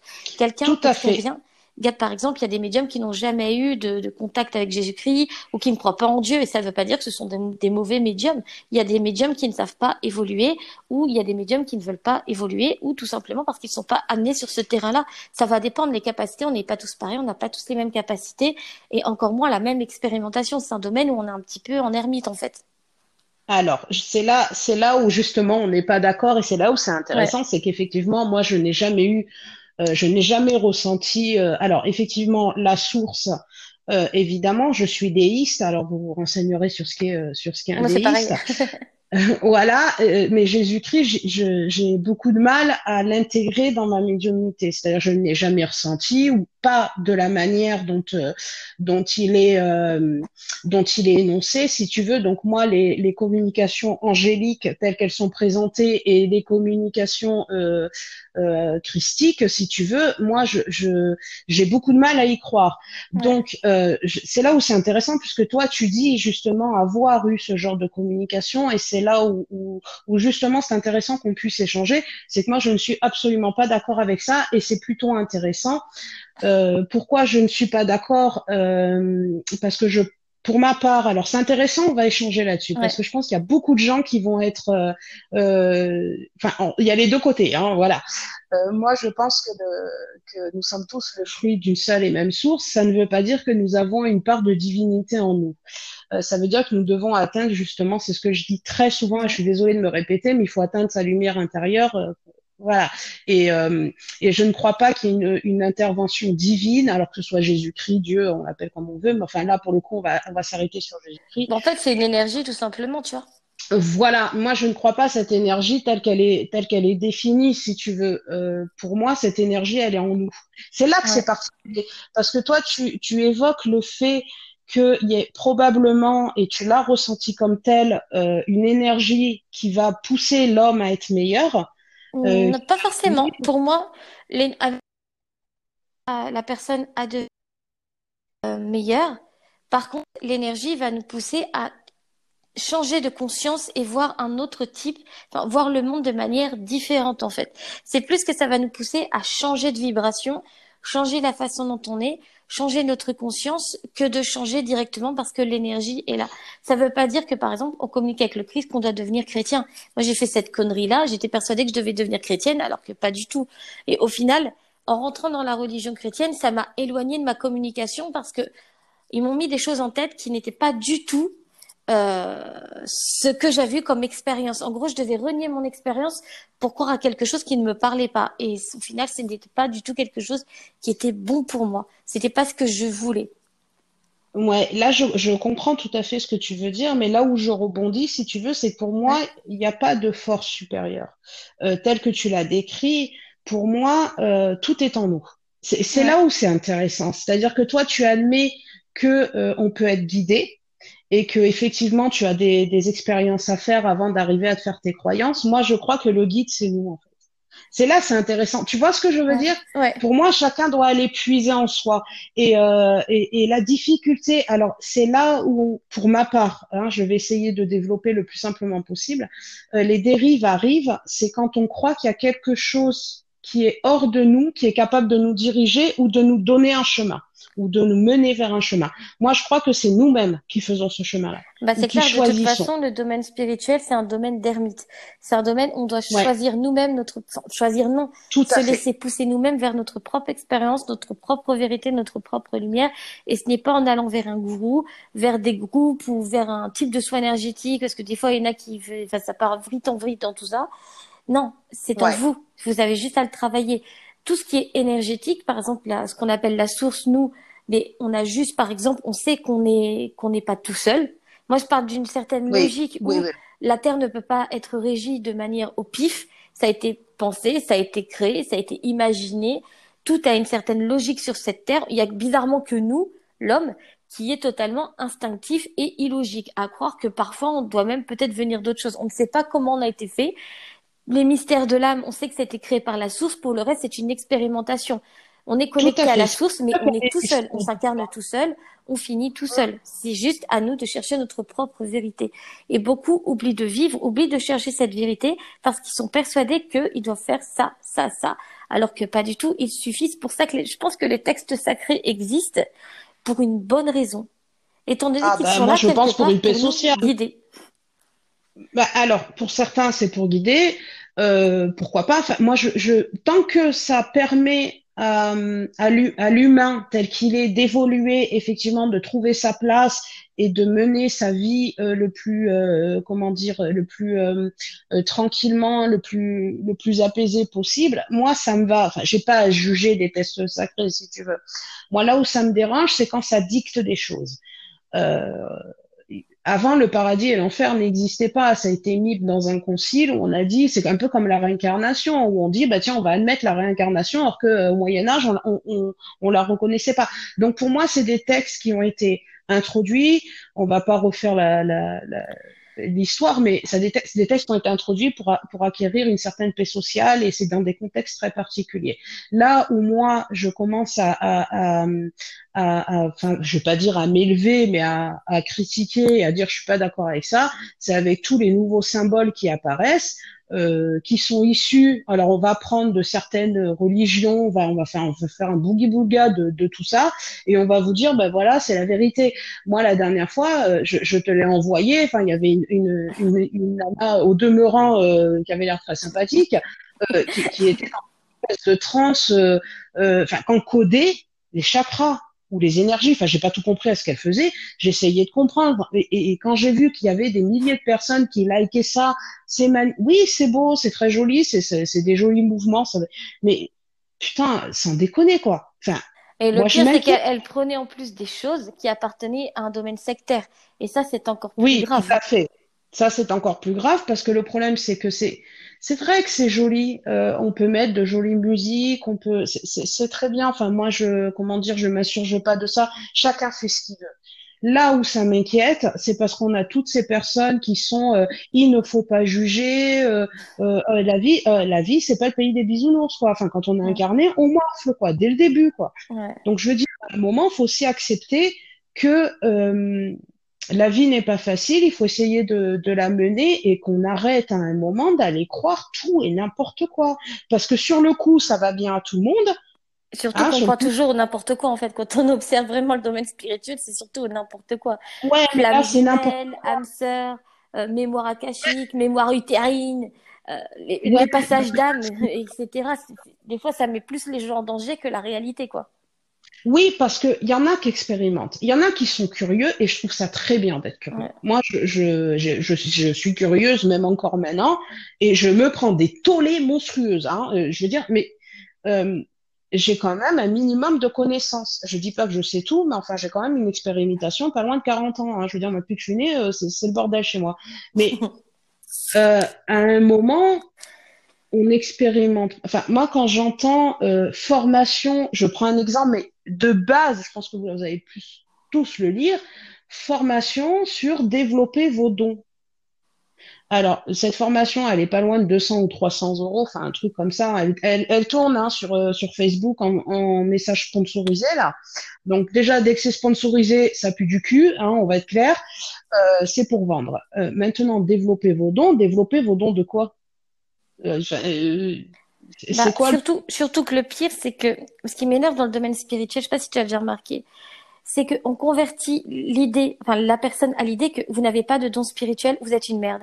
Et c'est pas du tout la réalité. Vous savez, vous avez tout un tas de comment dire, vous avez tout un tas de capacités matérielles comme immatérielles que vous avez juste à travailler. Pour cela, vous devez expérimenter, vous écouter, suivre vos intuitions, vous suivre aussi tous vos inspirations, parce que les inspirations qu'on a depuis qu'on est petit, c'est toujours relié à notre mission de vie, c'est pas pour rien. Quelqu'un qui est peintre, enfin qui sait peindre des trucs magistrales depuis qu'il est petit, c'est parce qu'il doit être dans ce domaine-là. Moi, par exemple, depuis que je suis petite, ça a toujours été la parapsychologie et tout s'est toujours imbriqué pour que je suive la psychologie et la parapsychologie. Toutes nos inspirations qu'on a dès l'enfance, c'est pour nous, pour nous guider pour le futur. Mais quand on n'écoute pas cette inspiration, c'est là qu'on se perd dans le néant qu'est la vie. C'est là qu'on se retrouve avec des personnes qui sont totalement perdues, qui ne savent pas où est leur place ou ce genre de choses parce qu'en fait ils ne savent pas ce qu'ils veulent, ils ne comprennent pas ce qu'ils veulent et ils sont frustrés et c'est là qu'ils se retrouvent à devenir jaloux en disant mais moi je veux devenir médium parce que c'est clair ça va donner un sens à ma vie parce que j'ai lu dans un truc que ça va donner un sens à ma vie mais pas du tout. C'est la médiumnité, c'est le pire fardeau pour un homme. Nous on le vit au ah. quotidien et c'est un fardeau, ça peut être une bénédiction. Vous avez des belles choses, vous avez des beaux contacts, d'accord, mais attention, c'est que la c'est que la face immergée de l'iceberg, vous n'avez pas idée de tout ce qu'on a pu subir en conséquence derrière. Les possessions, les agressions, les coups, les cauchemars, les possessions psychiques où on ne peut même plus réfléchir par nous-mêmes, les sensations de toile d'araignée où on est imbriqué par les émotions et les énergies des autres personnes, etc. C'est un domaine où on n'a pas droit à l'erreur. Parce que si jamais on foire un contact ou si jamais on contacte avec la mauvaise entité, ou alors par exemple comme je vois là la, mode sur TikTok qui m'inquiète, c'est que il y a des TikTokers plutôt jeunes, tu vois, qui donne à des gamins des vidéos comment communiquer avec des divinités alors que c'est dangereux. Les divinités, vous avez de tout et de rien. Après, certes, vous avez votre expérience, mais quand vous êtes un gamin qui ne sait pas maîtriser la sorcellerie, c'est dangereux. Que vous ne savez pas comment ah ben, fonctionne une divinité, c'est euh, dangereux. Le podcast, sur le canache, c'est clairement ça. Hein le, ah. dernier fait euh, ou l'avant-dernier euh, où effectivement on a un bonhomme euh, qui, qui, se permet de, de, de comment dire de d'invoquer une divinité euh, qui bon là pour le coup elle est elle est dénoncée comme étant satanique par l'Église mais elle est reconnue païenne en fait hein, c'est une divinité païenne qui a été récupérée par les Mexicains le gars il l'a super bien fait hein. eh ben, vous vous écoutez le podcast vous prenez peur hein. c'était quoi en fait? J'ai pas entendu ben, le canache, le, le, ben, tu écouteras sur le dernier le podcast numéro 4. Euh, il invoque une, une, divinité et il finit, euh, il finit, euh, ben, il faut posséder en fait. Hein, donc il faut, ah, faut pas jouer avec les divinités, elles sont très spéciales. Hein. Après, il faut savoir. Mais après, est-ce que c'est une Ouais. Est-ce que c'est une divinité ou, ou un égrégore énergétique Euh, ou moi, une je vais te entité? parler, je vais te parler de ma propre. J'ai été Wicca pendant des années. J'ai, Oui, ben voilà, tiens, c'est intéressant. j'ai pas forcément abandonné la Wicca, mais je suis totalement. En fait, plus on évolue dans la médiumnité, plus nos croyances elles changent. Moi, j'étais partie de fille qui croyait à rien. Je me suis mise dans la Wicca parce que je- depuis que je suis petite, je sais utiliser les herbes. C'est comme une capacité que j'avais de naissance à toujours utiliser les herbes. Donc, j'avais déjà. Je pense que j'étais déjà appelée à faire tout ce domaine-là, tu vois. J'ai toujours été très douée depuis que j'étais toute petite à travailler avec les herbes, tu vois. Savoir ouais, exactement, savoir les noms sans même les connaître. Enfin, j'avais des mémoires euh, assez marrantes ouais, là-dessus. une, mémoire, ouais, ouais, tout à fait. Et euh, de toute façon, généralement, on a tous des mémoires de nos vies antérieures, sauf qu'on s'en rend pas forcément compte. C'est pour ça qu'on a souvent des aspirations précises, en fait, tu vois. Et ça, on s'en rend pas forcément compte parfois. Parfois, on se dit, ouais, mais je Ah sais bah, pas pourquoi je sais ça, mais ouais, c'est pas grave. Bah oui, mais si vous savez quelque chose que vous n'êtes pas censé connaître, dites-vous que c'est une très bonne chose, c'est de la clairvoyance, c'est quelque chose de positif que vous devez travailler. C'est pas de rejeter oui, les ou, idées, ou une mémoire, hein. ou une mémoire, tout Bah, simplement. exactement. Et du coup, ça fait que j'étais déjà douée pour ça. Petite, j'aimais bien. hein. j'avais des mémoires de, d'une vie antérieure où j'ai été sorcière et ça, ça m'a provoqué beaucoup de dégâts aussi. Je faisais systématiquement des cauchemars pendant des années, en fait. Et c'est pas pour rien que je me suis teint les cheveux en roux parce que bah c'était, euh, je me voyais tout le temps en roux, en fait. Je me regardais dans la glace, c'était pas mon visage que je voyais, tu vois. Et tant que j'avais Ouais. pas travaillé, exploité cette part-là de moi, bah maintenant que je l'ai travaillé, j'ai plus du tout ces cauchemars-là, j'ai plus du tout ces visions-là. Je suis vraiment dans mon corps. Après, est-ce que c'était une possession psychique? Je sais pas. Mais depuis que je me suis mise, ben c'est comme si que j'avais rembriqué un autre Lego et que j'ai évolué. Et du coup, ça m'a permis de, bah, d'étudier tous les types de magie parce que dans la Wicca, c'est une philosophie de vie. Mais pour le reste, vous êtes libre d'étudier ce que vous voulez. Et moi, je voulais faire une, de la sorcellerie qui est de la purification, de la protection uniquement. Et du coup, j'ai dû étudier tous les courants de types de sorcellerie existants Ouais. avec toutes les divinités. J'ai dû aussi expérimenter avec les divinités. Vous en avez de très bonnes et vous en avez qui sont à fuir. Vous avez des démons, hein, comme on entend parler de la démonologie qui descend de la chrétienté, ça faut faire attention. La vraie démonologie que l'on explore, c'est jamais celle de la religion et je peux vous dire que c'est totalement autre chose et ça reste des défunts, ça reste des esprits. Vous pouvez avoir des forces qui sont très anciennes, qui sont pas forcément aimables, Mm. comme ça peut être la petite âme errante qui se fait passer pour Satan. Enfin, la- moi, quand Tout j'appelle ça les âmes errantes, c'est celles qui perdent leur identité. Moi, j'appelle vraiment ça Ouais. euh, comme ça. Ils sont perdus dans le néant, ils savent pas ce qu'ils font, donc c'est facile pour eux. Vous appelez Satan, bah le gars, il va être content, il va dire, oh, génial, je vais pouvoir faire quelque chose. Tu vois, on donne de la force à des esprits qu'on ne connaît pas. Même nous, les médiums, on connaît, on maîtrise, mais on n'a jamais idée parce que par moment, on peut se faire manipuler, on peut se dire, oh, un nouveau guide spirituel, il a l'air gentil.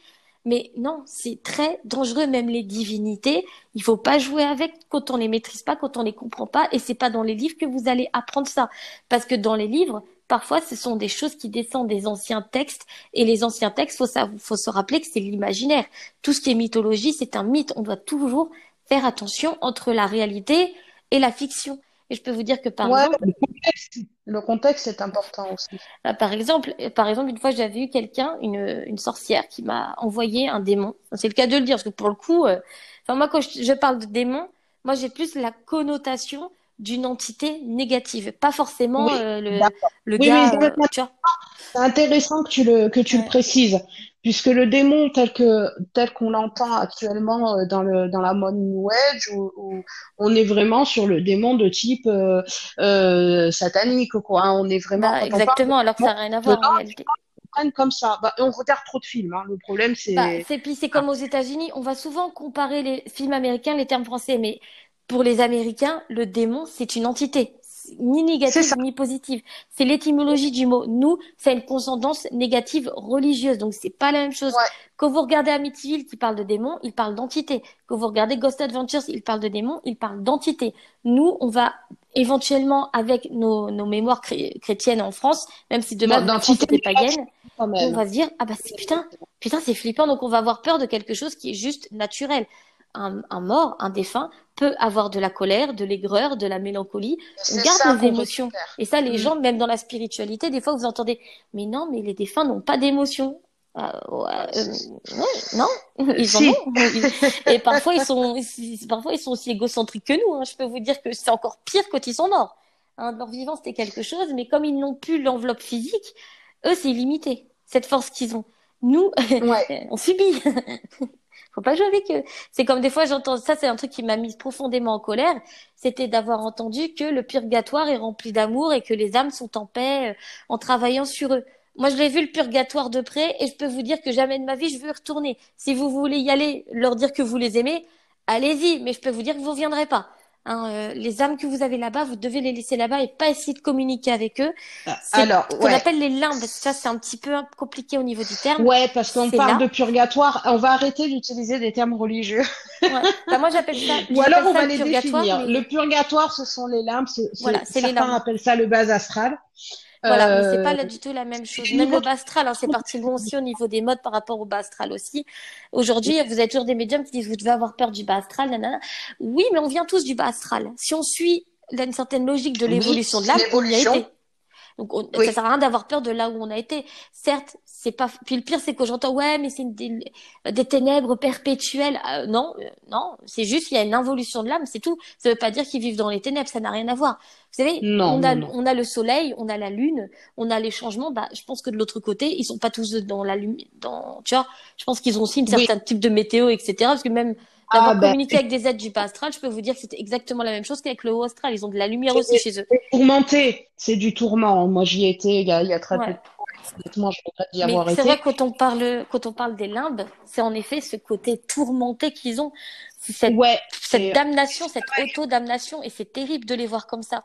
Et même les guides, ils ne peuvent pas les aider parce qu'en fait, c'est un monde, enfin, c'est un plan de conscience où ils doivent apprendre d'eux-mêmes. C'est ce que nous, on vit sur cette terre, on doit apprendre de nous-mêmes. Bah, eux, c'est pareil. Sauf qu'ils, parfois, ils se plongent encore plus dans les abysses parce qu'ils ne veulent pas parce qu'ils ont peur d'eux-mêmes. Et tant qu'ils ne comprennent pas que la solution est en eux, ils restent bloqués. Et c'est vrai que c'est plutôt intéressant parce que ça ressemble beaucoup à, euh, ça s'appelle comment? Le bouddhisme. Tu sais, avec la, avec le yama. C'est vrai que ça ressemble plus ou moins, sauf qu'il n'y a pas de chien qui dévore les âmes, évidemment, et que les incarnations ne sont pas obligatoires, c'est un choix personnel.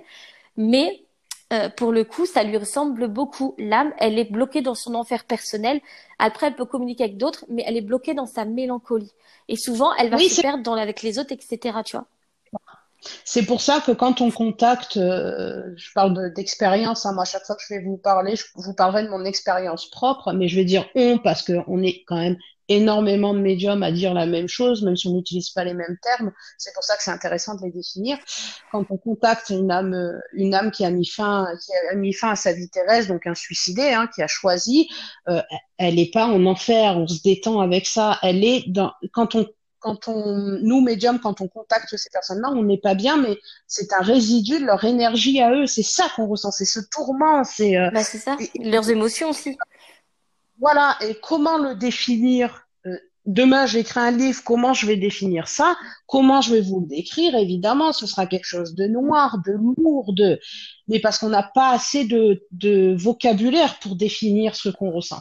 Bah, Moi, je ça, pense même au niveau du, des larmes du purgatoire, expliquer aux gens mais je peux vous dire, vous avez une personne des gens qui va dire, euh, qui vont être soit dans le jugement, ah ouais, mais non, mais ils, le méritent. Non, il y a, vous savez, ça peut être l'âme de votre grand-mère, de votre grand-père, de votre frère, de votre sœur. C'est ça, c'est vraiment un tourment qui a. Enfin, on n'y passe pas tous, mais on y est déjà passé de toute façon pour ah bah, l'évolution. c'est sûr. Mais Donc là, voilà. il faut pas les damner ou les maudire. Et là, les médiums qui ferment les yeux là-dessus, qui disent non mais il est bien mais je peux pas. Non, vous devez dire la vérité aux gens. Vous savez, dire aux gens qui sont tous lumineux en amour, ça ne les aidera pas à changer leur dire que quelqu'un est dans un mauvais plan de conscience, leur expliquer pourquoi, ça va leur permettre de déclencher leur conscience. Leur dire qu'ils ne peuvent pas communiquer, essayer de mitonner pour pas leur faire peur, ça ne rend pas service. Nous, on ne doit pas mentir dans la médiumnité, on doit être intègre, on doit être authentique. Et si les gens ne veulent pas entendre, ce n'est pas notre problème. C'est les gens, les gens doivent être prêts à entendre ce qu'on a à dire. Sinon, c'est trop facile. Sinon, on va donner, c'est comme les nouilles, tu sais, qu'on achète en boîte qu'on réchauffe au micro-ondes et qu'on donne la même chose à tout le monde. Non, ça ne sert pas à ça la médiumnité. On va nous on va se fatiguer pourquoi au juste? Pour mentir aux gens. Est-ce que c'est une bonne énergie? Non? Non, mais de toute façon, euh, le contact euh, tel qu'il est décrit comme le contact des fins n'est déjà à la base pas quelque chose de naturel. Moi, je, je prends toujours énormément de précautions quand on me demande. Euh, c'est pour ça que j'ai cessé les, comment dire, les, les consultations type prévues à telle heure, à telle heure. Je laisse les choses venir, elles viennent, elles viennent, elles viennent pas, elles viennent pas. Ah moi c'est pareil. Ça. ça vient, ça vient, ça vient pas, je m'en fous, tu vois non, mais voilà. Mais à la base, c'est pas quelque chose de naturel. On n'a pas à être là-bas.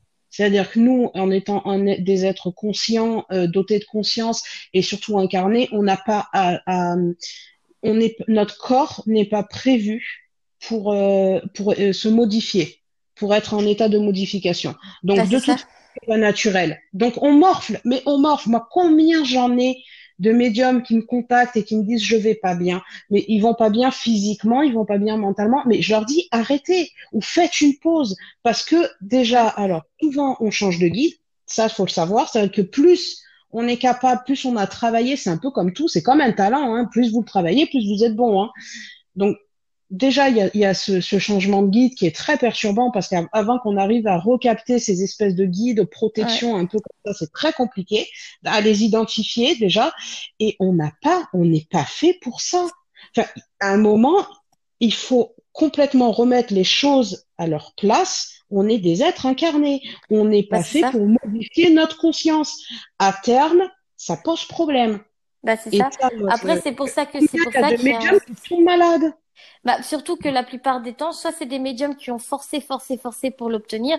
Nous, quand on l'a depuis la naissance, c'est pas pour rien. Il y a comme une relation avec la mort depuis notre naissance. C'est parce qu'on doit les aider. Mais on n'est pas là pour communiquer avec ceux déjà partis. On est là pour aider ceux qui sont bloqués à partir, à je comprendre. À expliquer. Tu vois, on doit les aider à partir, à comprendre. Après, on ne peut pas les forcer. Ils ont le libre arbitre, que ce soit de l'autre côté. Non, puis de toute façon, sauf certains trucs. Tu vois, il y a des trucs où c'est euh, Genre, si c'est vraiment une entité malfaisante qui peut nuire à, comment dire, à la mission de vie des gens, à la vie de la personne, là, on peut bannir, on peut bannir. Mais il y a des entités qu'on ne peut pas. Genre la petite grand-mère qui est toujours dans sa petite maison et qui ne fait de mal à personne, elle veut pas partir, on peut pas. Et même nos guides ne voudront pas, on n'a pas le droit. Par contre, une entité malfaisante qui, en effet, n'a rien à foutre ici parce qu'elle a été appelée par du spiritisme, D'ailleurs, le spiritisme, c'est parti dans une mode aussi totalement cacahuète, parce qu'on va pouvoir en parler après pour mieux expliquer. Mais quand on joue avec les esprits, il y a un prix à payer. Ça, il faut le savoir, que ce soit une divinité, que ce soit un esprit, etc. Il y a un prix à payer. C'est pour ça que vous ne devez pas vous amuser avec eux. Ce n'est pas des jouets, ce n'est pas des clowns.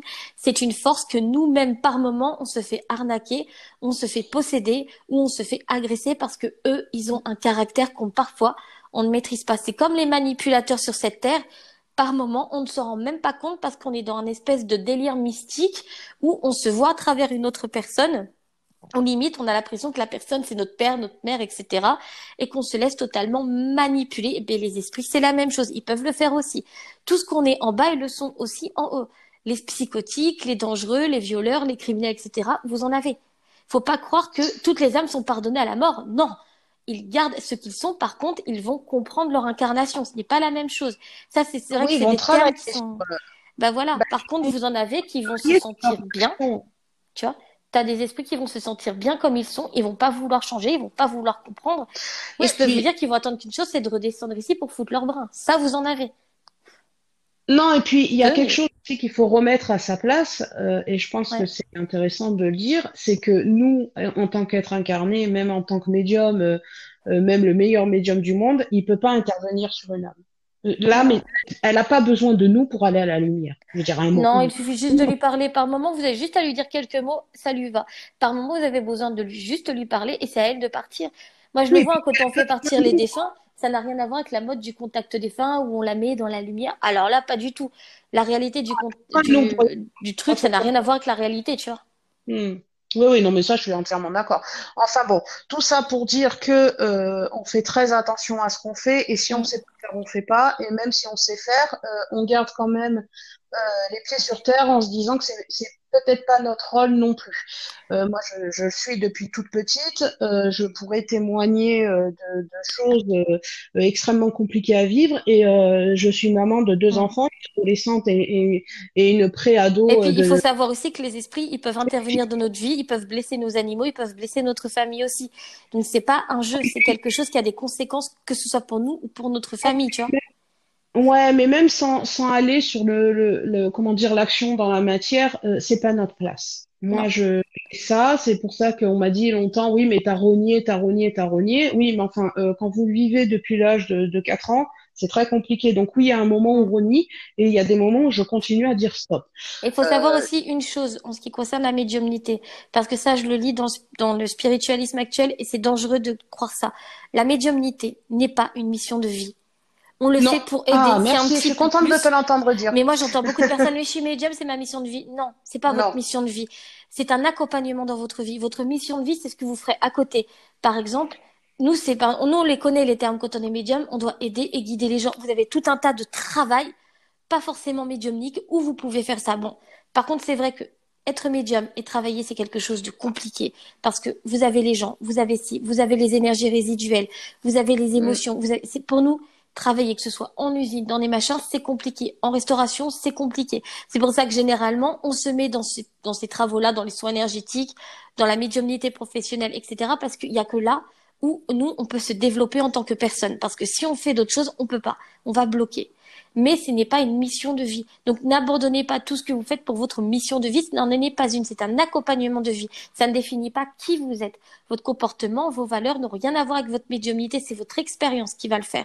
C'est pour ça que être médium, c'est totalement se transformer, c'est évoluer, mais c'est traîner des casseroles, des traumatismes, parce que par moments, ils nous attaquent, et je peux vous dire que c'est pas une partie de plaisir, parce que vous gardez des séquelles derrière, vous devez vous habituer, et des fois j'entends les gens, j'avais vu ça aussi sur un enquêteur qui disait ça.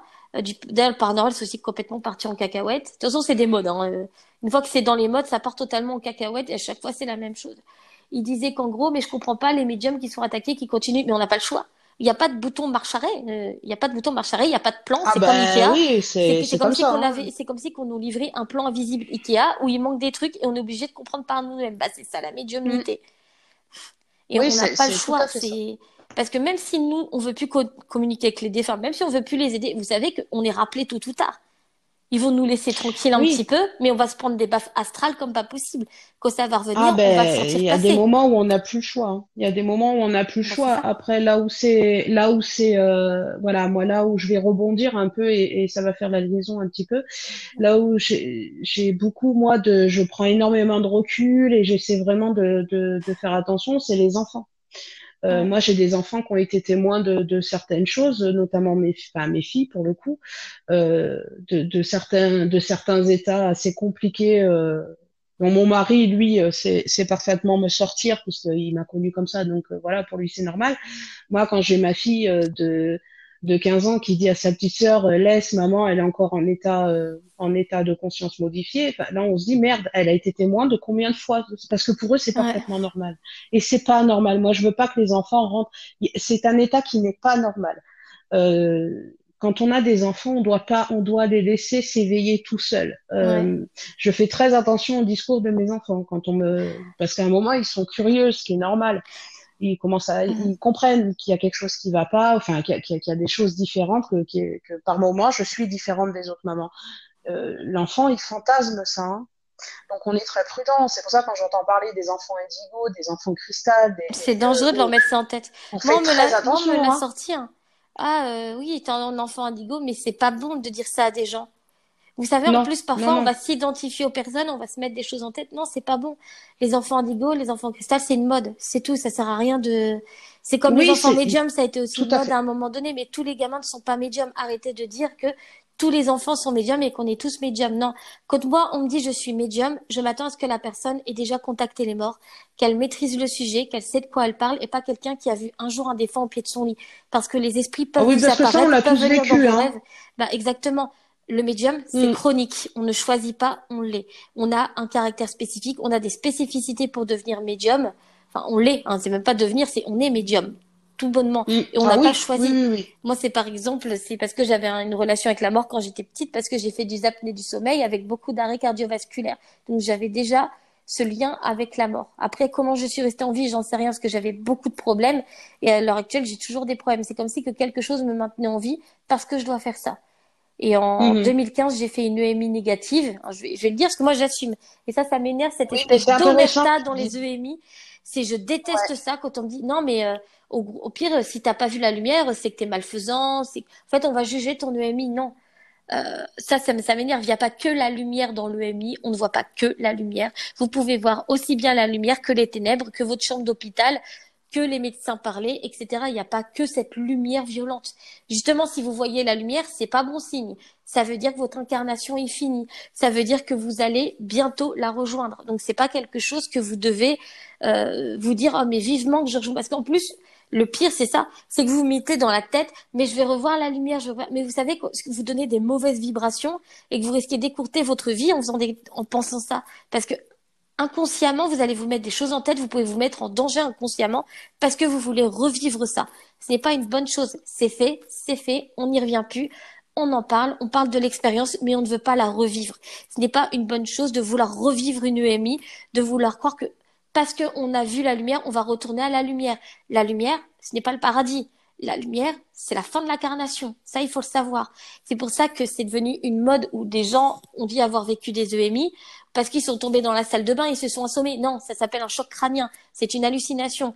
Quelqu'un qui fait un, parce que je vais, je vais être cash là-dessus. Une EMI, c'est quelqu'un qui est mort et qui est revenu à la vie. Ça, il faut le savoir. Oui, tout à fait. Ouais, ouais. Moi, dans mon cas, j'avais, euh, une double tumeur au cerveau et j'ai fait un saignement. Donc j'ai eu une hémorragie cérébrale et je suis morte sur la table d'opération pendant cinq minutes. Et j'ai fait cette EMI négative où j'ai vu ce que j'appelle les limbes. Et je peux vous dire que ce que j'ai vu, ça m'a transformée parce qu'à cette époque-là, j'étais totalement parasitée, je m'automutilais, j'avais des graves troubles alimentaires, je faisais n'importe quoi et ça m'a totalement chamboulée au point que je ne suis plus du tout la même. J'ai travaillé sur toutes mes souffrances, j'ai travaillé sur tout ce qui me maintenait dans le bas pour évoluer parce que j'ai eu cette peur d'y retourner. Je me suis dit non, c'est pas un endroit sain et c'est pas là-bas où je veux finir, tu vois. Alors, j'invite justement à ce que tu, ce que tu viens de dire, à lire le livre de, du docteur Pin Van Lommel qui s'appelle Mort ou pas et qui définit très bien, donc c'est un médecin, hein, donc euh, alors il est très lourd à lire puisqu'il est très scientifique. Euh, J'invite les gens à le lire parce qu'il définit bien les EMI positifs et les, les EMI négatifs. Donc, ce sont des témoignages euh, lui, il est médecin, il n'est pas là pour, euh, pour comment dire, pour apporter, euh, pour développer le sujet. Lui, il, il constate. Donc c'est des constatations.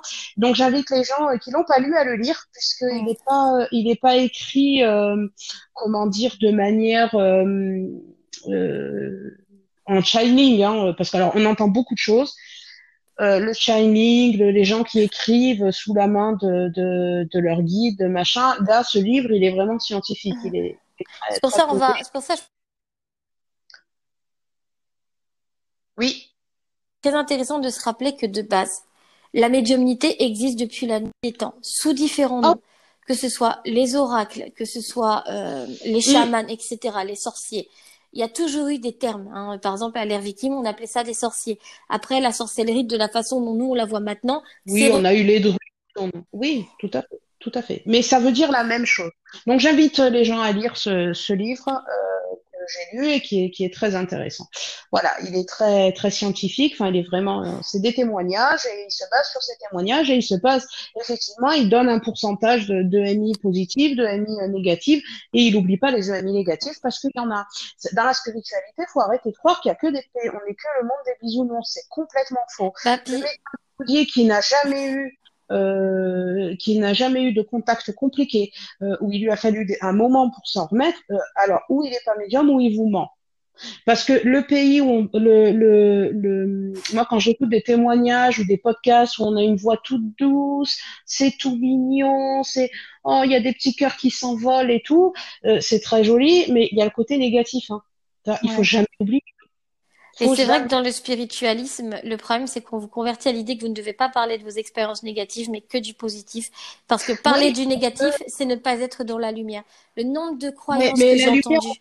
Enfin, l'incarnation, elle, vous pouvez vivre des, des, des, instants de pur bonheur et, et, des grands moments de malheur dans votre bah C'est ça, c'est ça que j'aime pas dans la spiritualité, dans en tout cas dans le délire actuel, parce que ça n'a rien à voir avec la vraie spiritualité.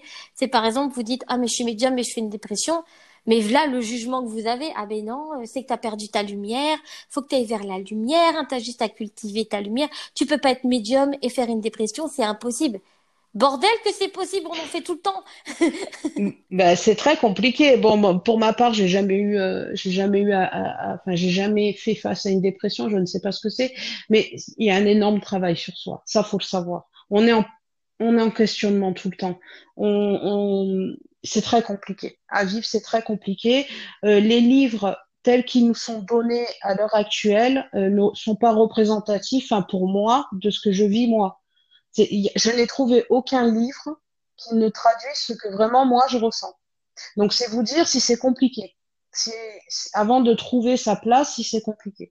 Parce que même dans les livres, à part peut-être euh, certains livres philosophiques où effectivement ils emmènent à rechercher sur soi et pas forcément avoir euh, le chiffre 11, ça veut dire ça, l'archange machin truc. Moi, je les connais pas les archanges et je m'en fous honnêtement quoi. Moi, je suis un être incarné. De temps en temps, j'ai des choses qui arrivent je transmets, ça c'est bien, je transmets pas, c'est pas grave. Je continue à vivre comme ça, quoi.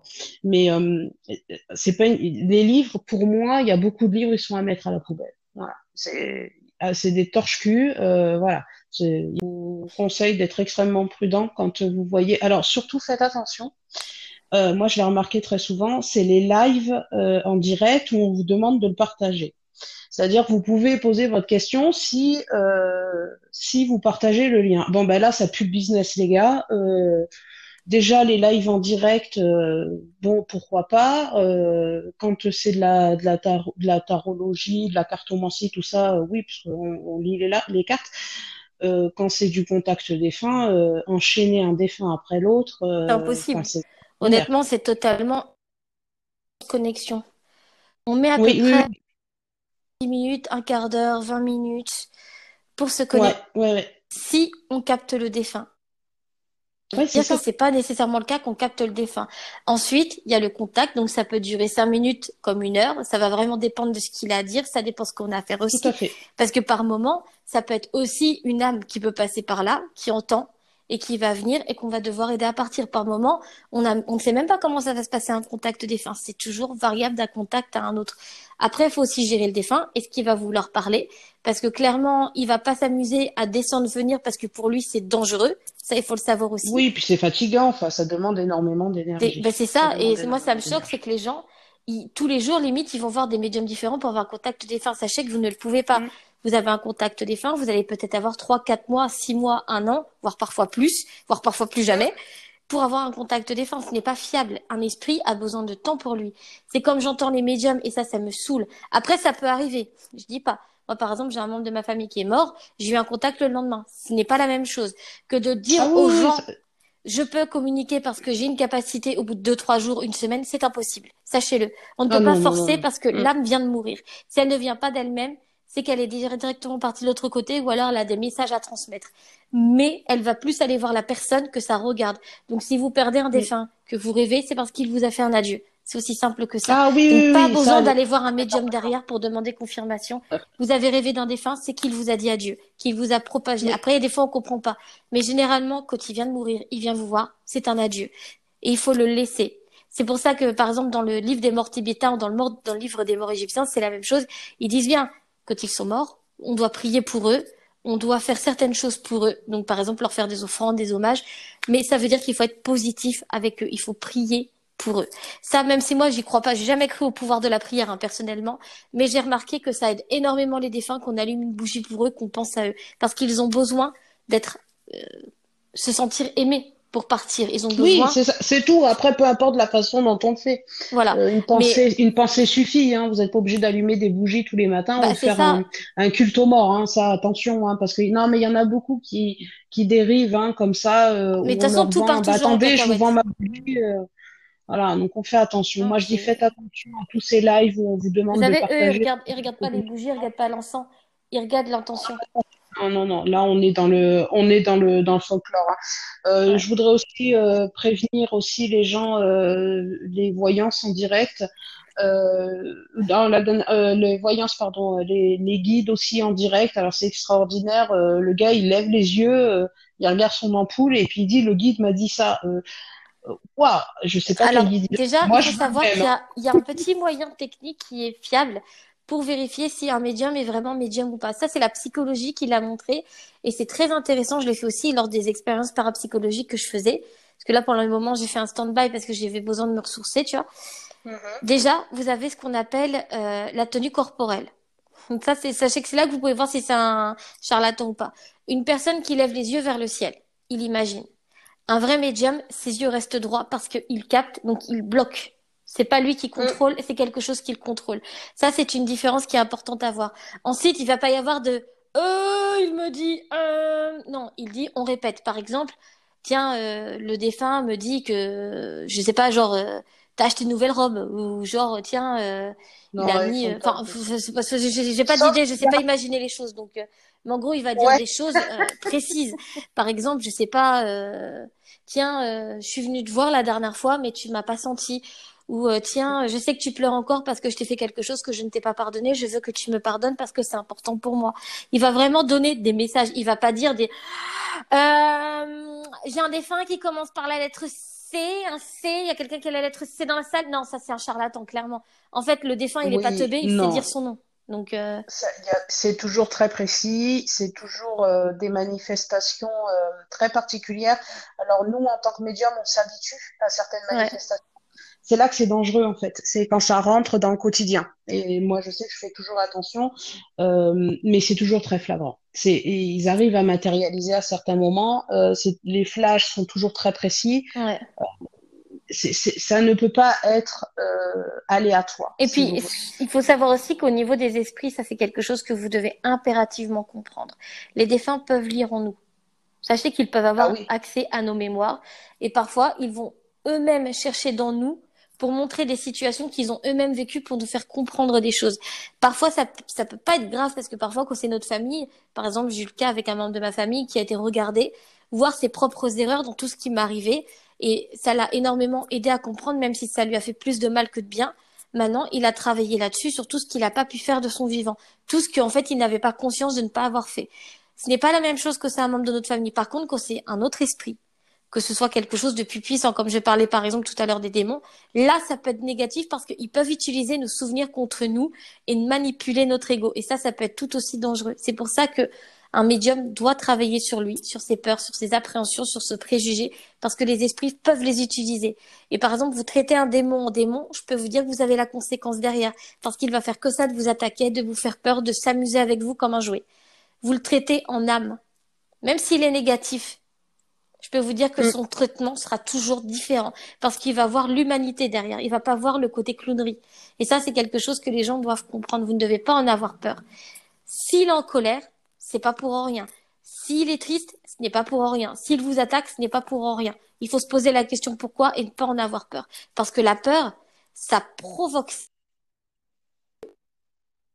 de l'énergie vous luttez contre eux, et plus ils vont en avoir marre, parce que c'est une relation de dominant-dominé comme on a sur cette terre.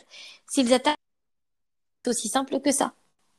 ouais, je suis assez d'accord. On fait aussi attention aux, discours euh, de type euh, dimensionnel ou voilà, ça c'est encore une croyance différente. Euh, C'est quoi? C'est des êtres, je sais pas, je connais pas cette Bah, je sais pas, c'est des trucs des, des... Ils viennent d'autres planètes, les Lémuriens. Alors moi, quand on m'a parlé de Lémuriens, je rigolais la dernière fois, parce que c'est un animal, ça, non? Oui, c'est des petits singes africains. Non, Mais mais tu sais qu'il y a beaucoup, il y a beaucoup de sectes. Par exemple, il y a une non, secte ça, qui, euh, qui prône que, c'est hein. qui les a introduits, euh, voilà, avec les, les sept races, euh, enfin bon, bref, voilà, on est dans des croyances comme ça, faites attention à vos lectures. C'est pour ça, ne lisez pas. Lisez des trucs fiables. Par exemple, pour les, pour les médiums, lisez le spiritisme. Tout ce qui est Alan Kardec, etc. C'est expérimenté. Certes, Alan Kardec, il faut apprécier le personnage. Mais tout ce qui a été écrit, que ce soit Léon Denis, etc., c'est des écrits qui datent de 200 ans. Mais ce sont oui, des ça. expériences, des expérimentations. Et quand on lit le livre des esprits, le livre des médiums, on se retrouve dedans. Il y a, enfin, il y a des choses où on n'est pas nécessairement d'accord dedans parce que, évidemment, les esprits ne nous disent pas tous la même chose parce qu'il faut savoir qu'ils ont aussi des croyances, les esprits, même nos guides, hein. faut savoir Oui, par oui, exemple, mon guide, moi, il est amérindien, et bien, il a toujours tendance à me pousser vers le chamanisme, tu vois. Il a ses Mhm. propres croyances, ses propres machins. Par exemple, il m'a appris à faire une quantité astronomique de choses, tu vois. Mais c'est plutôt amusant de se dire que même les guides n'ont pas les mêmes choses.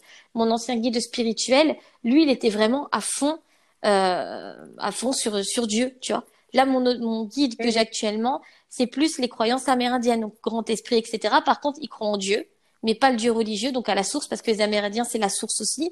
Et il croit aussi en Jésus-Christ, parce que comme il dit, on le sent, on sait qu'il est là. Mais il, lui, il m'oriente pas. Ça, les défunts ne le font jamais. Ils ne vous disent pas, tu dois être chrétien. Non. Ils vous poussent vers vos expériences et c'est à vous de vous faire votre idée dessus. C'est aussi simple parce qu'il n'y a pas de religion de l'autre côté, ça n'existe pas. Vous avez certes parfois des trucs sectaires qui peuvent rester de l'autre côté, ça, ils n'ont pas cette responsabilité-là. Ce qui se passe de l'autre côté, comme ici, c'est pas de leur faute. Eux, ils créent des endroits pour nous. C'est à nous de faire notre vie et d'expérimenter. Eux, ils ne peuvent pas contrôler. Pour ceux qui ont vu nos solars, bon, c'est vrai que je suis pas nécessairement d'accord avec Chico, Xavier, etc. Parce que moi, j'aime pas le côté de ce que je peux entendre dans la spiritualité où c'est le plus grand médium de tous les temps. J'ai vu des médiums dix fois meilleurs et qu'on connaît pas, tu vois. C'est pas parce qu'il écrit un livre qu'il est meilleur qu'un autre. Hein. Non, c'est un livre, ce sont des pages, c'est tout. C'est oui. alors ça, c'est un peu ce qu'on Ouais, non, ça c'est un peu ce qu'on retrouve moi quand j'en discute avec certains euh, sur le net. Euh, quand on me dit oui, mais il a écrit un livre. Ah, bon, d'accord. Bah, écoutez, je suis en train d'écrire deux livres aussi, c'est pas pour rien. c'est des pages qu'on écrit, c'est tout. Après, il faut savoir que c'est romancé, Nos Solars. Hein. Quand on lit, euh... moi j'ai lu le bouquin, j'ai vu le film, c'est romancé c'est pas réaliste. Ah bah évidemment, bah, il faut en faire un film. Même sans ça, enfin, je veux dire, le, fait d'écrire euh, n'est pas forcément un gage de, de, de vérité. Euh, voilà, je vais reprendre l'exemple encore une fois. Hitler a écrit Mein Kampf, d'accord? Donc euh, c'est pas pour ça que c'est une Bible. Alors c'est peut-être une Bible pour certains, euh, mais attention quoi. Donc moi c'est pas, si, si tu veux, c'est pas un argument pour moi de livre. Donc on est prudent sur ce lecture. C'est pour ça même. Est peut-être plus lecture de type philosophique qui vous oblige à un peu faire. Il faut savoir aussi une chose, c'est qu'il y a beaucoup de charlatans qui écrivent des bouquins qui sont publiés. Donc vous ne savez jamais que vous lisez des livres sur les expériences des autres, si c'est réel, imagé ou si c'est du charlatanisme. Mieux vaut lire des vieux livres basiques que vous savez que ça a été expérimenté par plusieurs autres personnes par la suite et que c'est réel. Le spiritisme, tout médium doit s'intéresser au spiritisme, mais ce n'est pas la mode négative comme on entend en ce moment. Hein. Euh, ça, ça me fait rire quand j'entends des médiums dire ça. Mais attention, euh, le spiritisme, c'est dangereux, vous devez pas essayer, mais t'es médium. Donc tu pratiques déjà le spiritisme puisque tu utilises tes capacités pour communiquer avec les défunts. Ça, le spiritisme. La Ouija, le pendule, les runes, c'est ce qu'on appelle des supports. C'est juste, ça donne du Ah oui, ce ne sont que des supports. Hein. Arrêtez d'avoir peur d'une planche, mais d'aller voir un médium qui communique avec les morts, c'est la même chose. C'est du spiritisme. Et ça, c'est quelque chose qui est important de le comprendre parce que le nombre de personnes qui me sortent la même chose, fais attention à toi, protège-toi. Et si, attention, moi j'ai déjà expérimenté, c'est dangereux. Oui, mais je sais ce que je fais, je le vis depuis que je suis petite. J'ai l'expérimentation, j'ai l'expérience, donc ça sert à rien de me dire de me protéger, je sais comment faire. C'est plus les personnes qui vont vous foutre dans le bras en vous mettant des choses. Mais tu dois pas faire ça. Si on vous dit ne fais pas ça, faites-le parce que vous ne savez pas si la peur de la personne est réelle ou si c'est une croyance. Et c'est pas parce que vous avez vu des vidéos sur YouTube où des gens ont eu des problèmes que c'est la vérité. Vous ne savez pas d'avance. Des expériences négatives, on en a tous eu dans la médiumnité. Même dans le spiritisme, j'ai connu beaucoup de cas aussi de ventistes dont je me suis occupée à cause du spiritisme. Mais il faut pas jouer avec les morts. C'est pas un jeu. C'est pas putain, vas-y, je vais faire avec mes copines. Je vais prendre la planche du Ouija pour m'éclater. Non, ce sont des morts. Et les morts ne sont pas tous bons. Et ça, c'est quelque chose que le spiritualisme vous convertit au contraire. Ils sont tous en paix, ils sont tous à que j'ai entendu qu'Hitler était, était, était, était en paix, qu'il avait été pardonné. Putain, j'en rigole encore. Avec les maîtres ascensionnés. les maîtres ascensionnés, c'est une mode en plus. Mm ça reste des esprits. Oui, ah, merci parce que alors ça, euh, quand je dis ça, je me fais, euh... enfin, je sais pas, moi, j'ai pas du tout ces relations-là avec euh, avec mes guides. Moi, ils me foutent toujours dans des situations très très compliquées. Euh, voilà, j'ai pas. Bah, de toute façon, on est obligé. Hein. Moi aussi, il y a des mon guide, il y a des moments, il me fait passer par des trucs aussi. Après, il est plutôt sage. Moi, il m'a vraiment poussé à fond et continue de pousser à fond dans tout ce qui est sagesse et humilité. il me fait toujours des expériences en rapport avec ça, parce que même chaque médium, il n'a pas forcément les mêmes aspirations chaque médium, il a des mm, trucs mm. différents à travailler. Moi, c'est plus ce qui est bon pour moi. Il m'a fait travailler mon discernement parce que j'ai un souci technique par rapport à ça depuis que je suis petite. Il m'a fait travailler à fond mon discernement et je peux te dire que ça a toujours été de la merde. c'est le cas de le dire, c'est que je me suis fait beaucoup fait manipuler et tout un tas de saloperies de choses qui ont pu m'arriver à cause de mon manque de discernement. Maintenant, je l'ai travaillé, ça m'a permis de travailler mon affirmation de soi, mais je suis passée par des situations vraiment traumatisantes par rapport à ça. Ensuite, il m'a toujours poussé à travailler, à lutter contre moi-même, mes propres démons. J'ai travaillé durement et il m'a toujours aidé. C'est lui qui m'a, par exemple, là, je fais des thérapies émotionnelles. C'est lui, lui c'est lui qui me les a fait faire, tu vois. Toute l'inspiration qu'il m'a donnée, ben, je l'ai fait pour en faire mon, mon truc, avec des formations à côté, évidemment, tu vois. Mais je veux dire que mon guide, il m'a toujours poussé positivement. Mais tous les médiums n'ont pas nécessairement un guide comme ça, tu vois.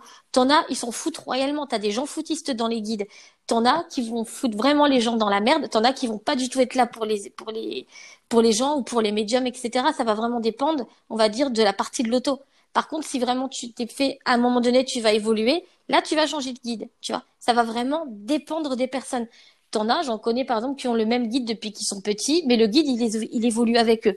Donc ça dépend réellement, même nous les guides, il y a des bouquins qui existent dessus, mais tout ce que j'ai vécu avec mon guide, je n'ai pas trouvé ça dans les bouquins, tu vois. Ça dépend vraiment, et c'est pas que votre famille non plus, parce que ça, le nombre de fois que j'entends, mais moi, mon guide, c'est ma grand-mère, mon guide, c'est mon grand-père, mon guide, c'est si. Non, non, c'est pas nécessairement un membre de votre famille. Ça peut être quelqu'un que vous avez connu dans d'autres vies. C'est pas un membre de la famille. on sait pas. Des fois, c'est quelqu'un qui ne connaît pas. Ça, c'est plus compliqué. Ça peut arriver d'avoir des guides qu'on n'a jamais connus qui viennent parce qu'ils doivent expérimenter. Puis tu as des stagiaires aussi. Hein. Les guides spirituels, ben nous, généralement, c'est pour ça que les médiums, et ça mon guide, il me l'a assez souvent répété, c'est que souvent, pas nécessairement tout le temps, ça dépend des cas, ça dépend des personnes, ça dépend de beaucoup de choses. Ça dépend aussi du choix de l'âme, tu vois. Moi, je sais que dans mon cas, j'ai toujours voulu devenir guide spirituel. J'ai toujours senti depuis que je suis petite, je veux devenir guide spirituel. Et c'est pas pour rien que je suis amenée à faire exactement ce que lui fait avec les gens, tu vois. Ça dépend des personnes en fait je le vois pas, je le vois pas nécessairement comme ça, mais bon, c'est un point de vue qui, qui se tient. Hein. Mais non, moi, je le vois pas du tout comme ça. Mais euh, après, je pense que c'est variable, hein, comme je comme je l'ai expliqué. Ça dépend des personnes, ça dépend du choix de l'âme, parce qu'on peut faire tout un tas de choses de l'autre côté, hein. pas forcément devenir guide. Tu vois il y a toujours beaucoup de choses à faire. Ce qu'on fait, c'est qu'on évolue. Après, on peut être médium incarné. Ça ne veut pas dire qu'on sera un guide ou quoi que ce soit, ou qu'on fera des stages avec des guides. Ça n'a rien à voir. Ça dépend vraiment du choix de la personne. Moi, c'est mon choix de devenir comme ça, et c'est pas pour rien que ça a toujours été comme ça, tu vois. Ça dépend de la personne. Oui, oui, tout à fait. Mais c'est une incarnation. Par contre, il vous, il vous montre vraiment comment il faut faire. Moi, par exemple, dans mon cas, c'est de jamais dire aux gens ce qu'ils veulent entendre. Et ça, c'est la réalité. Que vous avez un consultant, il doit être prêt à entendre ce que vous avez à dire. Il faut être authentique avec lui. Ça sert à rien de mettre des fleurs et non. Il vient, il vient pour vous voir. Même qu'il vous paye ou qu'il vous paye pas, mais il vient pour vous parler. Mais il faut être prêt à lui dire ce qu'il ne veut pas entendre. Sinon, ça ne l'aidera pas. Ça sert à rien de lui dire ce qu'il veut entendre. Bah et puis c'est pas bon mm, mm. énergétiquement et même au niveau des croyances des personnes, ce n'est jamais bon de faire ça le nombre de personnes que ça a foutu dans la merde, genre des personnes qui sont dans ce qu'on appelle l'obsession, ça on le retrouve aussi dans la notion du spiritisme. En gros, l'obsession, c'est quand un médium ou une personne est obsédée par le côté spirituel. En gros, nous, par exemple, dans le dans la médiumnité, ça peut être de faire des contacts à répétition toute la journée. C'est ce qu'on appelle une obsession parce qu'on est accro à ça. C'est une addiction eh bien, mm. les consultants, ils peuvent être addicts à la médiumnité, ils peuvent être addicts aux soins énergétiques, et il ne faut jamais leur dire ce qu'ils veulent entendre ou valider. Il faut leur dire, les mettre devant le fait accompli. S'ils veulent pas écouter, bah, ils écoutent pas. S'ils partent vers quelqu'un d'autre, c'est leur choix. On n'est pas responsable de la décision des gens. Oui, mais là, là, tu touches, là, tu touches à un business. Hein. Ah. Donc, euh, voilà, je dis aux gens d'être prudents c'est que là, on est dans un business. Bah, c'est pas le but. Parce que la médiumnité, c'est quelque chose qui est particulier. Les soins énergétiques, c'est quelque chose qui est particulier. Et tout ce qui est spiritualité ne devrait pas être un business. De base, ça n'a pas été conçu pour ça. La spiritualité, depuis la nuit des temps, c'est de croire en son âme, de faire évoluer son âme et de croire au monde des esprits, etc. et de l'impact que ça a sur nous. Donc, quand moi je vois des gens qui se disent guides spirituels, qui demandent des sommes, genre 90 euros pour une guidance, mais je me dis qu'en plus, c'est une insulte envers nos guides spirituels qui eux jamais ne feront ça. Parce que nous, ils sont d'accord, il y a des choses, ils veulent bien qu'on fasse payer des choses, ils sont contre. Mais eux, ils vont regarder la décision derrière, tu vois. Ils vont regarder tout ce qu'il y a derrière. Si vous voulez faire payer parce que vous voulez faire du pognon sur le dos des gens, c'est une mauvaise raison. Si vous voulez vous faire payer parce que vous devez vivre et manger, ce n'est pas la même chose, tu vois. Eux, ils regardent le plus profond de notre âme. C'est comme quand on fait des prières. Eux, ils vont regarder ce qui se cache derrière la prière. Tu vois, si par exemple c'est je veux m'en sortir, euh, je veux de l'argent, etc. Bah eux vont pas regarder cette demande, ils vont regarder ce qui se cache derrière cette demande. Et parfois c'est ce qu'il y a derrière qui vont s'occuper et pas ce qu'il y a devant parce que eux regardent l'inconscient. Nous, on n'a pas forcément conscience de ça à chaque fois. Et je peux vous dire que parfois vous faites des conneries même dans la sorcellerie. Moi ça m'a jamais arrivé. Personnellement, depuis des années de pratique, je n'ai jamais eu le moindre problème parce que j'ai toujours été bien guidée. Par contre, je peux te dire qu'il y a eu des gens qui ont eu des catastrophes en série parce qu'ils pensaient mal, parce qu'ils n'ont pas nettoyé leur inconscient, parce qu'il leur arrivait si, parce qu'ils ont joué avec des divinités, parce que si, avec ça. Mais c'est dangereux, la sorcellerie. Quand on la maîtrise pas, c'est un sujet comme, parce que c'est vrai, tout à l'heure on a parlé, j'avais pas fini là-dessus, mais c'est dangereux, c'est une maîtrise, ça se travaille. Et il faut faire attention, c'est comme des gamines de 14 ans qui demandent des retours affectifs. Non, le retour affectif ne doit pas exister. Si la personne est faite pour revenir, elle reviendra. Si elle n'est pas faite, elle ne reviendra pas. Et c'est pas bon de faire des retours affectifs, que ce soit pour l'un ou que ce soit pour l'autre, parce que ça, je peux vous dire, vous avez même des médiums qui proposent ça, de faire des, des machins de, de retour affectif avec les guides et tout. Mais c'est non, c'est une possession. C'est ce qu'on appelle une possession, c'est un envoûtement, le retour affectif. Et je peux te dire que j'ai eu des cas J'avais déjà entendu ça et je l'ai pas expérimenté moi-même, mais je me suis occupée d'une personne à qui c'est arrivé. Elle a voulu faire un retour affectif. Elle a été voir un espèce de truc vaudou. Elle a payé quand même la peau du cul pour ça. Et eh bien, les conséquences dans sa vie ont été désastreuses. Son ex, il est revenu, mais c'était plus lui. Il avait toujours les yeux rouge sang. Il était pas bien. Il était toujours malade, toujours malheureux, mélancolique. Il l'a agressé sexuellement et il a fait des tentatives de suicide. Et maintenant, il est en asile psychiatrique. Et avant, il avait jamais eu le moindre problème. Du coup, ce qu'on a fait, c'est on a été voir. Bah, évidemment, il y a les exorcistes, à tout un tas de trucs. Maintenant, il s'est libéré de tout ça. Et du coup, il veut plus contact avec elle. Mais il avait chopé des merdes astrales comme pas possible. Il était totalement possédé. Et à cause de quoi? À cause d'une maladresse. On ne doit pas faire de retour. Ça, les gens ils vont se dire ouais, c'est un petit cas sur un océan de trucs où il s'est rien passé. Mais un seul cas suffit déjà pour détruire la vie d'une personne et personne ne devrait jamais avoir sa vie détruite à cause d'une malmaîtrise, à cause d'un incident ou ce genre de choses. Une personne, c'est déjà de trop. Et ça, c'est quelque chose que les gens doivent comprendre.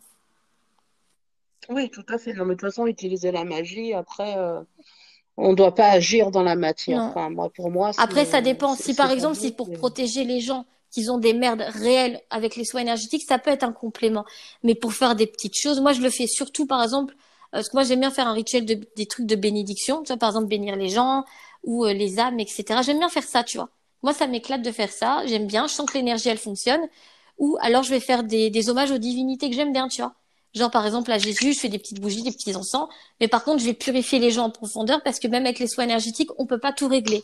Par exemple, je me suis aperçue que tout ce qui est type vaudou, etc., il y a des choses qui sont totalement profondes et que même un soin énergétique ne règle pas. Il y a des choses qui demandent d'agir contre ça, tu vois. Mais c'est variable. C'est mhm. peut-être une fois tous les dix ans ou une fois par an. Ça va dépendre de ce que vous rencontrez, mais attention à ça, parce que ça, c'est quelque chose qui me saoule. C'est quand les praticiens de soins énergétiques vont demander l'avis à d'autres personnes sur des sujets comme ça. Si par exemple la personne ne connaît pas la médecine chinoise et demande à quelqu'un d'autre, ce n'est pas grave. Ça arrive à tout le monde de ne pas de ne pas mm. avoir des bases, etc. ou de pas avoir ce type de base parce que la médecine chinoise c'est aussi un océan d'éventail. Mais quand c'est par exemple demander des ressentis sur quelqu'un d'autre, ça peut être dangereux. C'est on fait pas ça. Enfin, c'est pour moi il y a des choses qu'on doit éviter de faire, surtout avec la sorcellerie, etc. Il y a des choses qu'on doit apprendre à limiter ou par exemple, euh, je sais pas, genre, euh, écoute, je sens telle et telle chose sur quelqu'un, est-ce que tu peux me dire Vous savez pas si votre collègue il est sérieux ou pas? Et ça, vous pouvez entendre des choses. Ouais, euh, été voir trois énergéticiens, euh, ils m'ont dit que j'avais de la magie noire. Toi, tu regardes, il y a rien. Là, tu te poses des questions. Et il y a des moments, tu te remets en question. Tu dis, mais c'est moi qui va pas ou c'est quoi le problème en fait? Et ça, c'est encore pire parce que ça, vous entendez, je peux te dire, je vais te lister tout ce que j'ai déjà entendu de consultants qui sont venus rapporter face à la réalité on dit à des personnes, il y a de la magie noire, euh, quelqu'un vous a mis le mauvais œil. Vous croyez vraiment que quelqu'un va se fatiguer à faire tout un tas de rituels pour vous? Vous croyez vraiment que quelqu'un va se fatiguer énergétiquement, euh, passer tout un tas de machins et tout parce que le mauvais œil c'est pas si facile qu'il y paraît? Vous croyez vraiment que quelqu'un va se fatiguer énergétiquement pour vous? Ça, il faut le savoir aussi. Ben, après, après, euh, après, ça se, on est, non, mais après, on est dans des, on est dans des pures croyances, quoi. Ah, je peux te dire que les gens, ils peuvent se détruire à cause de ça. Ils vont se mettre en ah, mais tête ils se détruisent financièrement et moralement, ah, surtout. Moi, c'est ça, qui est dangereux.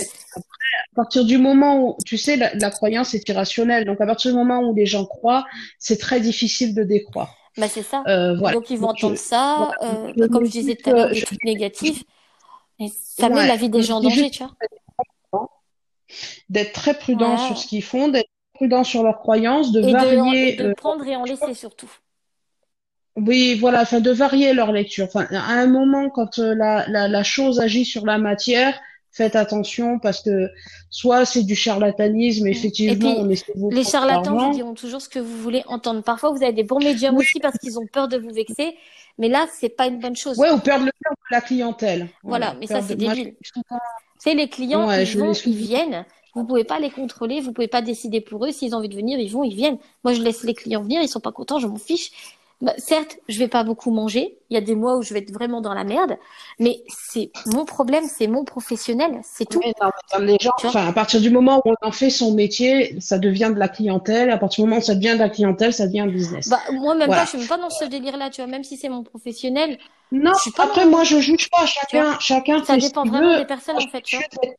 C'est que moi, je préfère que les consultants savent les choses Je préfère toujours être authentique avec eux. Si après ils préfèrent aller vers des charlatans, ben je les laisse, je m'en fiche, ça va pas changer ma journée. Tu vois, c'est ça qui est important, c'est se détacher émotionnellement de ses patients. Parce que ça, beaucoup de médiums ne le font pas, beaucoup d'énergéticiens ne le font pas. Ils vont faire des liens émotionnels avec les gens et ce n'est pas une bonne chose. Vous savez, c'est, vous êtes là pour les soigner. Après, ce qu'ils font de leur vie, ça ne vous regarde plus. Après, vous pouvez devenir ami avec eux, certes, mais ça doit être pour des bonnes raisons. Parce que moi, ça m'arrivait d'avoir tout un tas de copains par la suite. Hein. Mais c'était pour avoir des soins à l'œil, c'était pour avoir des contacts à l'œil. C'est pas une bonne chose. Les gens, ils vous utilisent, vous n'êtes pas leur ami. Ils vous utilisent, ils bah, s'amusent avec vous, c'est tout. Quand vous tombez, quand vous n'allez pas bien, eh ben, ils vont dégager vers quelqu'un d'autre. Et ça, c'est les choses. Et ça, ça corrompt. En plus, ça corrompt l'ego des médiums, ce genre de personnes-là. Moi, c'est ce que j'appelle un petit peu des, pas des chiens. Je sais pas trop comment expliquer le terme. En gros, c'est des personnes qui vont glorifier votre ego. T'es merveilleuse, t'es spectaculaire, t'es, t'es la ah, meilleure, les gens sont bah. jaloux. Ça, c'est pas une bonne chose de faire ça parce que ça gonfle l'ego. Et je peux vous dire qu'il suffit d'un parasitage et la personne va totalement détruire sa vie à cause des autres. Et ça, faut le savoir aussi. Vous avez, vous avez un discernement, les gens qui écoutent. Ça sert à rien de gonfler les os des autres. Apprenez vos valeurs. Apprenez à vous découvrir, mais pas à vivre au travers le regard des gens. Parce que vous allez servir pourquoi au juste? Où est votre incarnation? Où est votre mission de vie? Qui êtes-vous? Et ça, vous l'avez en vous, pas à l'extérieur, pas chez les gens, vous l'avez dans vous. C'est à vous de vous trouver, c'est à vous de travailler sur vous, mais de pas nourrir des personnes ou de devenir ami avec des gens pour des mauvaises raisons, parce que l'amitié, c'est un cadeau. L'amitié, c'est de l'amour inconditionnel l'un envers l'autre. C'est pas je deviens son ami parce que je peux avoir des trucs à l'œil. Moi, par exemple, mes amis, sauf si je leur propose, parce que parfois ils en ont besoin, ils n'ont pas de contact défunt, ils ont rien du tout parce que ce sont mes amis et je ne veux pas qu'ils ont ce genre de choses parce que après moi j'avais pour ça que maintenant je le fais, avant je le faisais pas. Avant je disais amen à tout le monde parce que je voulais qu'on m'aime, tu vois. J'avais un très gros manque affectif et ça c'est beaucoup le problème d'énormément de médiums. On a souvent des manques affectifs, tu vois, qu'on a besoin de combler. Et le problème c'est que de croire qu'on va obtenir de l'amour au travers de ces consultants, ce n'est pas une bonne énergie. Parce que l'amour, c'est en vous. L'amour, vous pouvez l'avoir n'importe où. Mais ce n'est pas en faisant ce genre de choses que vous allez découvrir l'amour. Oui, mais parce que toi, tu es, tu es dans le, dans le, comment dire, dans le partage. Mais là, quand on, quand je parle des charlatans, je parle des gens qui sont là pour vous prendre 80 euh, balles la, la consultation et qui demandent de partager. Après, je connais des très bons médiums qui prennent quand même 150 balles pour des contacts défunts. Mais c'est, aïe! Filou! Pardon! c'est mon chat qui m'a arraché les cheveux. et euh, bref je connais des médiums qui, euh, comment dire, qui demandent beaucoup d'argent parce que ce sont des gens qu'on a déjà vus à la télé. Mais attention, à la télé, c'est pas nécessairement que des bons, tu vois. Ça va dépendre sur qui tu tombes. Oh, Lui, c'est quand même un médium qui est quand même reconnu depuis des années. Il a toujours prouvé ses capacités, même avec des scientifiques, tout ça. Donc, quelque part, il a le savoir-faire et le savoir-être. Mais il a toujours énormément de monde. Parce que c'est quelque part, il est destiné à faire ça. Il fait beaucoup d'autres choses à côté. Mais même s'il demande une somme astronomique de choses, il est réputé pour son truc, tu vois. C'est quand même quelqu'un qui a son agenda qui est rempli toute l'année et avec beaucoup de mois d'attente derrière. Que t'en as, qui passe à la télé et c'est complètement de la, de la bouse de vache. Oui, bah, ça on en a, on en a, mais on en a aussi, euh, on, a, les mêmes, euh, on a les mêmes, euh, je veux dire, sans être connu sur le net. Enfin voilà, moi je ah, veux vraiment dire hein. aux gens voilà, d'être prudent, d'être prudent sur leur discours. Je leur, euh, je, je leur, euh, leur demande de, de, se renseigner, de lire plusieurs choses différentes, un peu une thèse et une anti, une, exactement. Une et aussi quelque chose d'important avec le médium. Et ça, sachez-le que c'est aussi un bon moyen de détecter les charlatans. Il vous pose pas de questions. Il peut vous poser certains types de questions. Ça peut arriver. On pose tous des questions à un moment donné parce qu'on n'est pas sûr de notre intuition. Mais il y a des choses où il l'affirme. Alors, généralement, tu es bien d'accord avec moi, on affirme les choses, on dit les choses. Mm, mm. Parfois, on a des questions, mais là, pour le coup, euh, c'est des questions du type euh, quelle est cette personne pour vous? Bah, le médium, il va dire qui c'est. Enfin, l'esprit, il va dire qui c'est. Bah, c'est ma nièce. C'est pourquoi on posait la question au mm, consultant et pas à l'esprit. Ouais, et puis, il y a aussi ça qui m'énerve, c'est ce temps de... J'ai déjà vu ça dans des vidéos regardées par plus de 250 000 personnes qui croyait aveuglément en cette personne-là, mais je vais pas citer parce que moi je suis pas dans cette euh, dans ce délire-là. Déjà la personne, tu vois clairement qu'elle imagine, elle passe son temps à regarder les, vers le ciel, elle dit pas les choses clairement. Elle demande, euh, euh, j'ai un défunt de la lettre C, nanana. Euh, elle tombe pas juste, elle pose, des, bah, je pense pose des questions. ah, euh, mais c'est qui pour vous, nanana, je sens un lien entre vous, nanana. Mais non, Le, défunt, il est pas teubé, il sait dire un contact défunt, c'est pour contacter les défunts. C'est pas pour faire de la divination. Mm. Ou de la voyance sur les gens. Et sachez que les défunts ne font pas de voyance non plus. Certes, ils peuvent parfois vous prédire des choses. Moi, ça m'arrivait beaucoup. Mais ils sont pas là pour ça. Ils sont pas là pour vous dire si vous allez gagner à l'euro million ou avoir ci, avoir ça. Ils s'en foutent. Hein. Ils ah sont dans un détachement matériel. Eux, leur principal, c'est qu'on soit bien. Ils s'en foutent du matériel parce que de l'autre côté, ils s'aperçoivent vite à quel point le matériel a corrompu leurs âmes. Et ça, euh, il y en a beaucoup hein, euh, qui se retrouvent vite dans ce problème-là. Et le problème du matériel, on l'a aussi en bas. Hein. Ouais. Euh, Alice, on va devoir couper parce que là, ça va, ça, on va être coupé. Je te remercie pour ton intervention. C'était vraiment intéressant et c'est intéressant d'échanger avec une énergéticienne. Euh, voilà, on a des avis très différents. C'est plutôt intéressant. Et voilà, donc je vais vous laisser en. Après, je peux dire une dernière petite chose. Oui, oui, Alors déjà, je voudrais dire parce que sinon ça risque d'être mal compris. On n'est pas là pour chasser les charlatans. On est là pour vous éveiller votre conscience. On est là pour que vous ne puissiez pas si, vous faire moi, je suis là. Pour... ouais, aussi, mais je veux dire d'un point de vue d'éveil de la conscience, tu vois. C'est vraiment dans ce point de vue-là. C'est d'essayer que vous alliez, que vous soyez bien guidé, bien orienté pour vous protéger. C'est pas pour euh, volontairement pour détruire tout un système de croyances, etc. On vous laisse libre juge d'y croire, d'y adhérer mais réfléchissez par vous-même avec votre discernement et votre logique. Oui, tout et posez-vous la question si c'est réel ou pas. Ce n'est pas parce que vous allez lire quelque chose sur Internet que c'est réel. Regardez par exemple sur les perceptions extrasensorielles et la médiumnité, vous ne trouvez pas ça sur Internet. Les vraies choses, vous les trouvez dans les livres de la parapsychologie ou dans le spiritisme. Là, ce que vous avez sur Internet, c'est des morceaux d'informations qui sont mélangés et qui foutent un bordel colossal. Oui, et puis c'est souvent hors contexte. C'est souvent hors contexte. Mais c'est ça, c'est pour ça que vous devez toujours faire attention aux bases. Prenez des bases solides pour lire. Lisez, comme je vous ai dit, les livres sur le spiritisme. Si vous voulez vous ouvrir à la médiumnité, c'est en expérimentant. Mais il faut savoir que ça ne veut pas dire que vous allez essayer que ça va fonctionner. Ça va dépendre de vous, ça va vous dépendre d'une quantité astronomique de choses. Ensuite, je vais revenir à quelque chose que tu as dit que j'avais pas répondu tout à l'heure au niveau du corps. Le corps n'est pas fait pour ça. Et moi, je le vois aussi quand je fais des soins énergétiques le corps ne supporte pas les soins énergétiques. En tout cas, les gens qui acceptent l'énergie, oui. Par contre, celui qui va donner l'énergie, le corps va réagir violemment. C'est pour ça qu'on doit toujours travailler sur soi. Moi, je le vois, hein, si je fais un soin qui dépasse de deux heures, eh bien, je vais avoir mal aux organes, je vais avoir mal aux reins comme pas possible, je vais être fatiguée, je vais avoir mal aux jambes, je vais pas être bien. Le corps, il est fatigué, il s'use comme si on travaillait dix heures à l'usine. Et ça, les gens ne se rendent pas nécessairement compte ou vont mal juger les choses dira euh, mais les soins énergétiques c'est rien, c'est pas un vrai travail. Bah, je peux vous dire faites un soin énergétique dans la journée, vous avez l'impression d'avoir travaillé 10 heures d'affilée et vous le sentez à vos jambes. Hein. C'est pour ça que c'est un mm. domaine où vous devez faire votre propre avis, votre propre expérience et oser. Oser le faire, vous avez le pouvoir de le faire. On a tous ce pouvoir-là en nous d'oser et passer outre les croyances. Faites-le, mais ne suivez pas des modes. Ça ne sert à rien. Ce sont des modes. Ce sont juste des choses ah qui vont rechanger. Et puis par moment, ça part totalement. On va avoir un point A, on va arriver à un point Z, et les choses ne sont plus du tout alors que c'est la même chose, mais vont différemment. Donc c'est pour ça que c'est important. Des discours différents.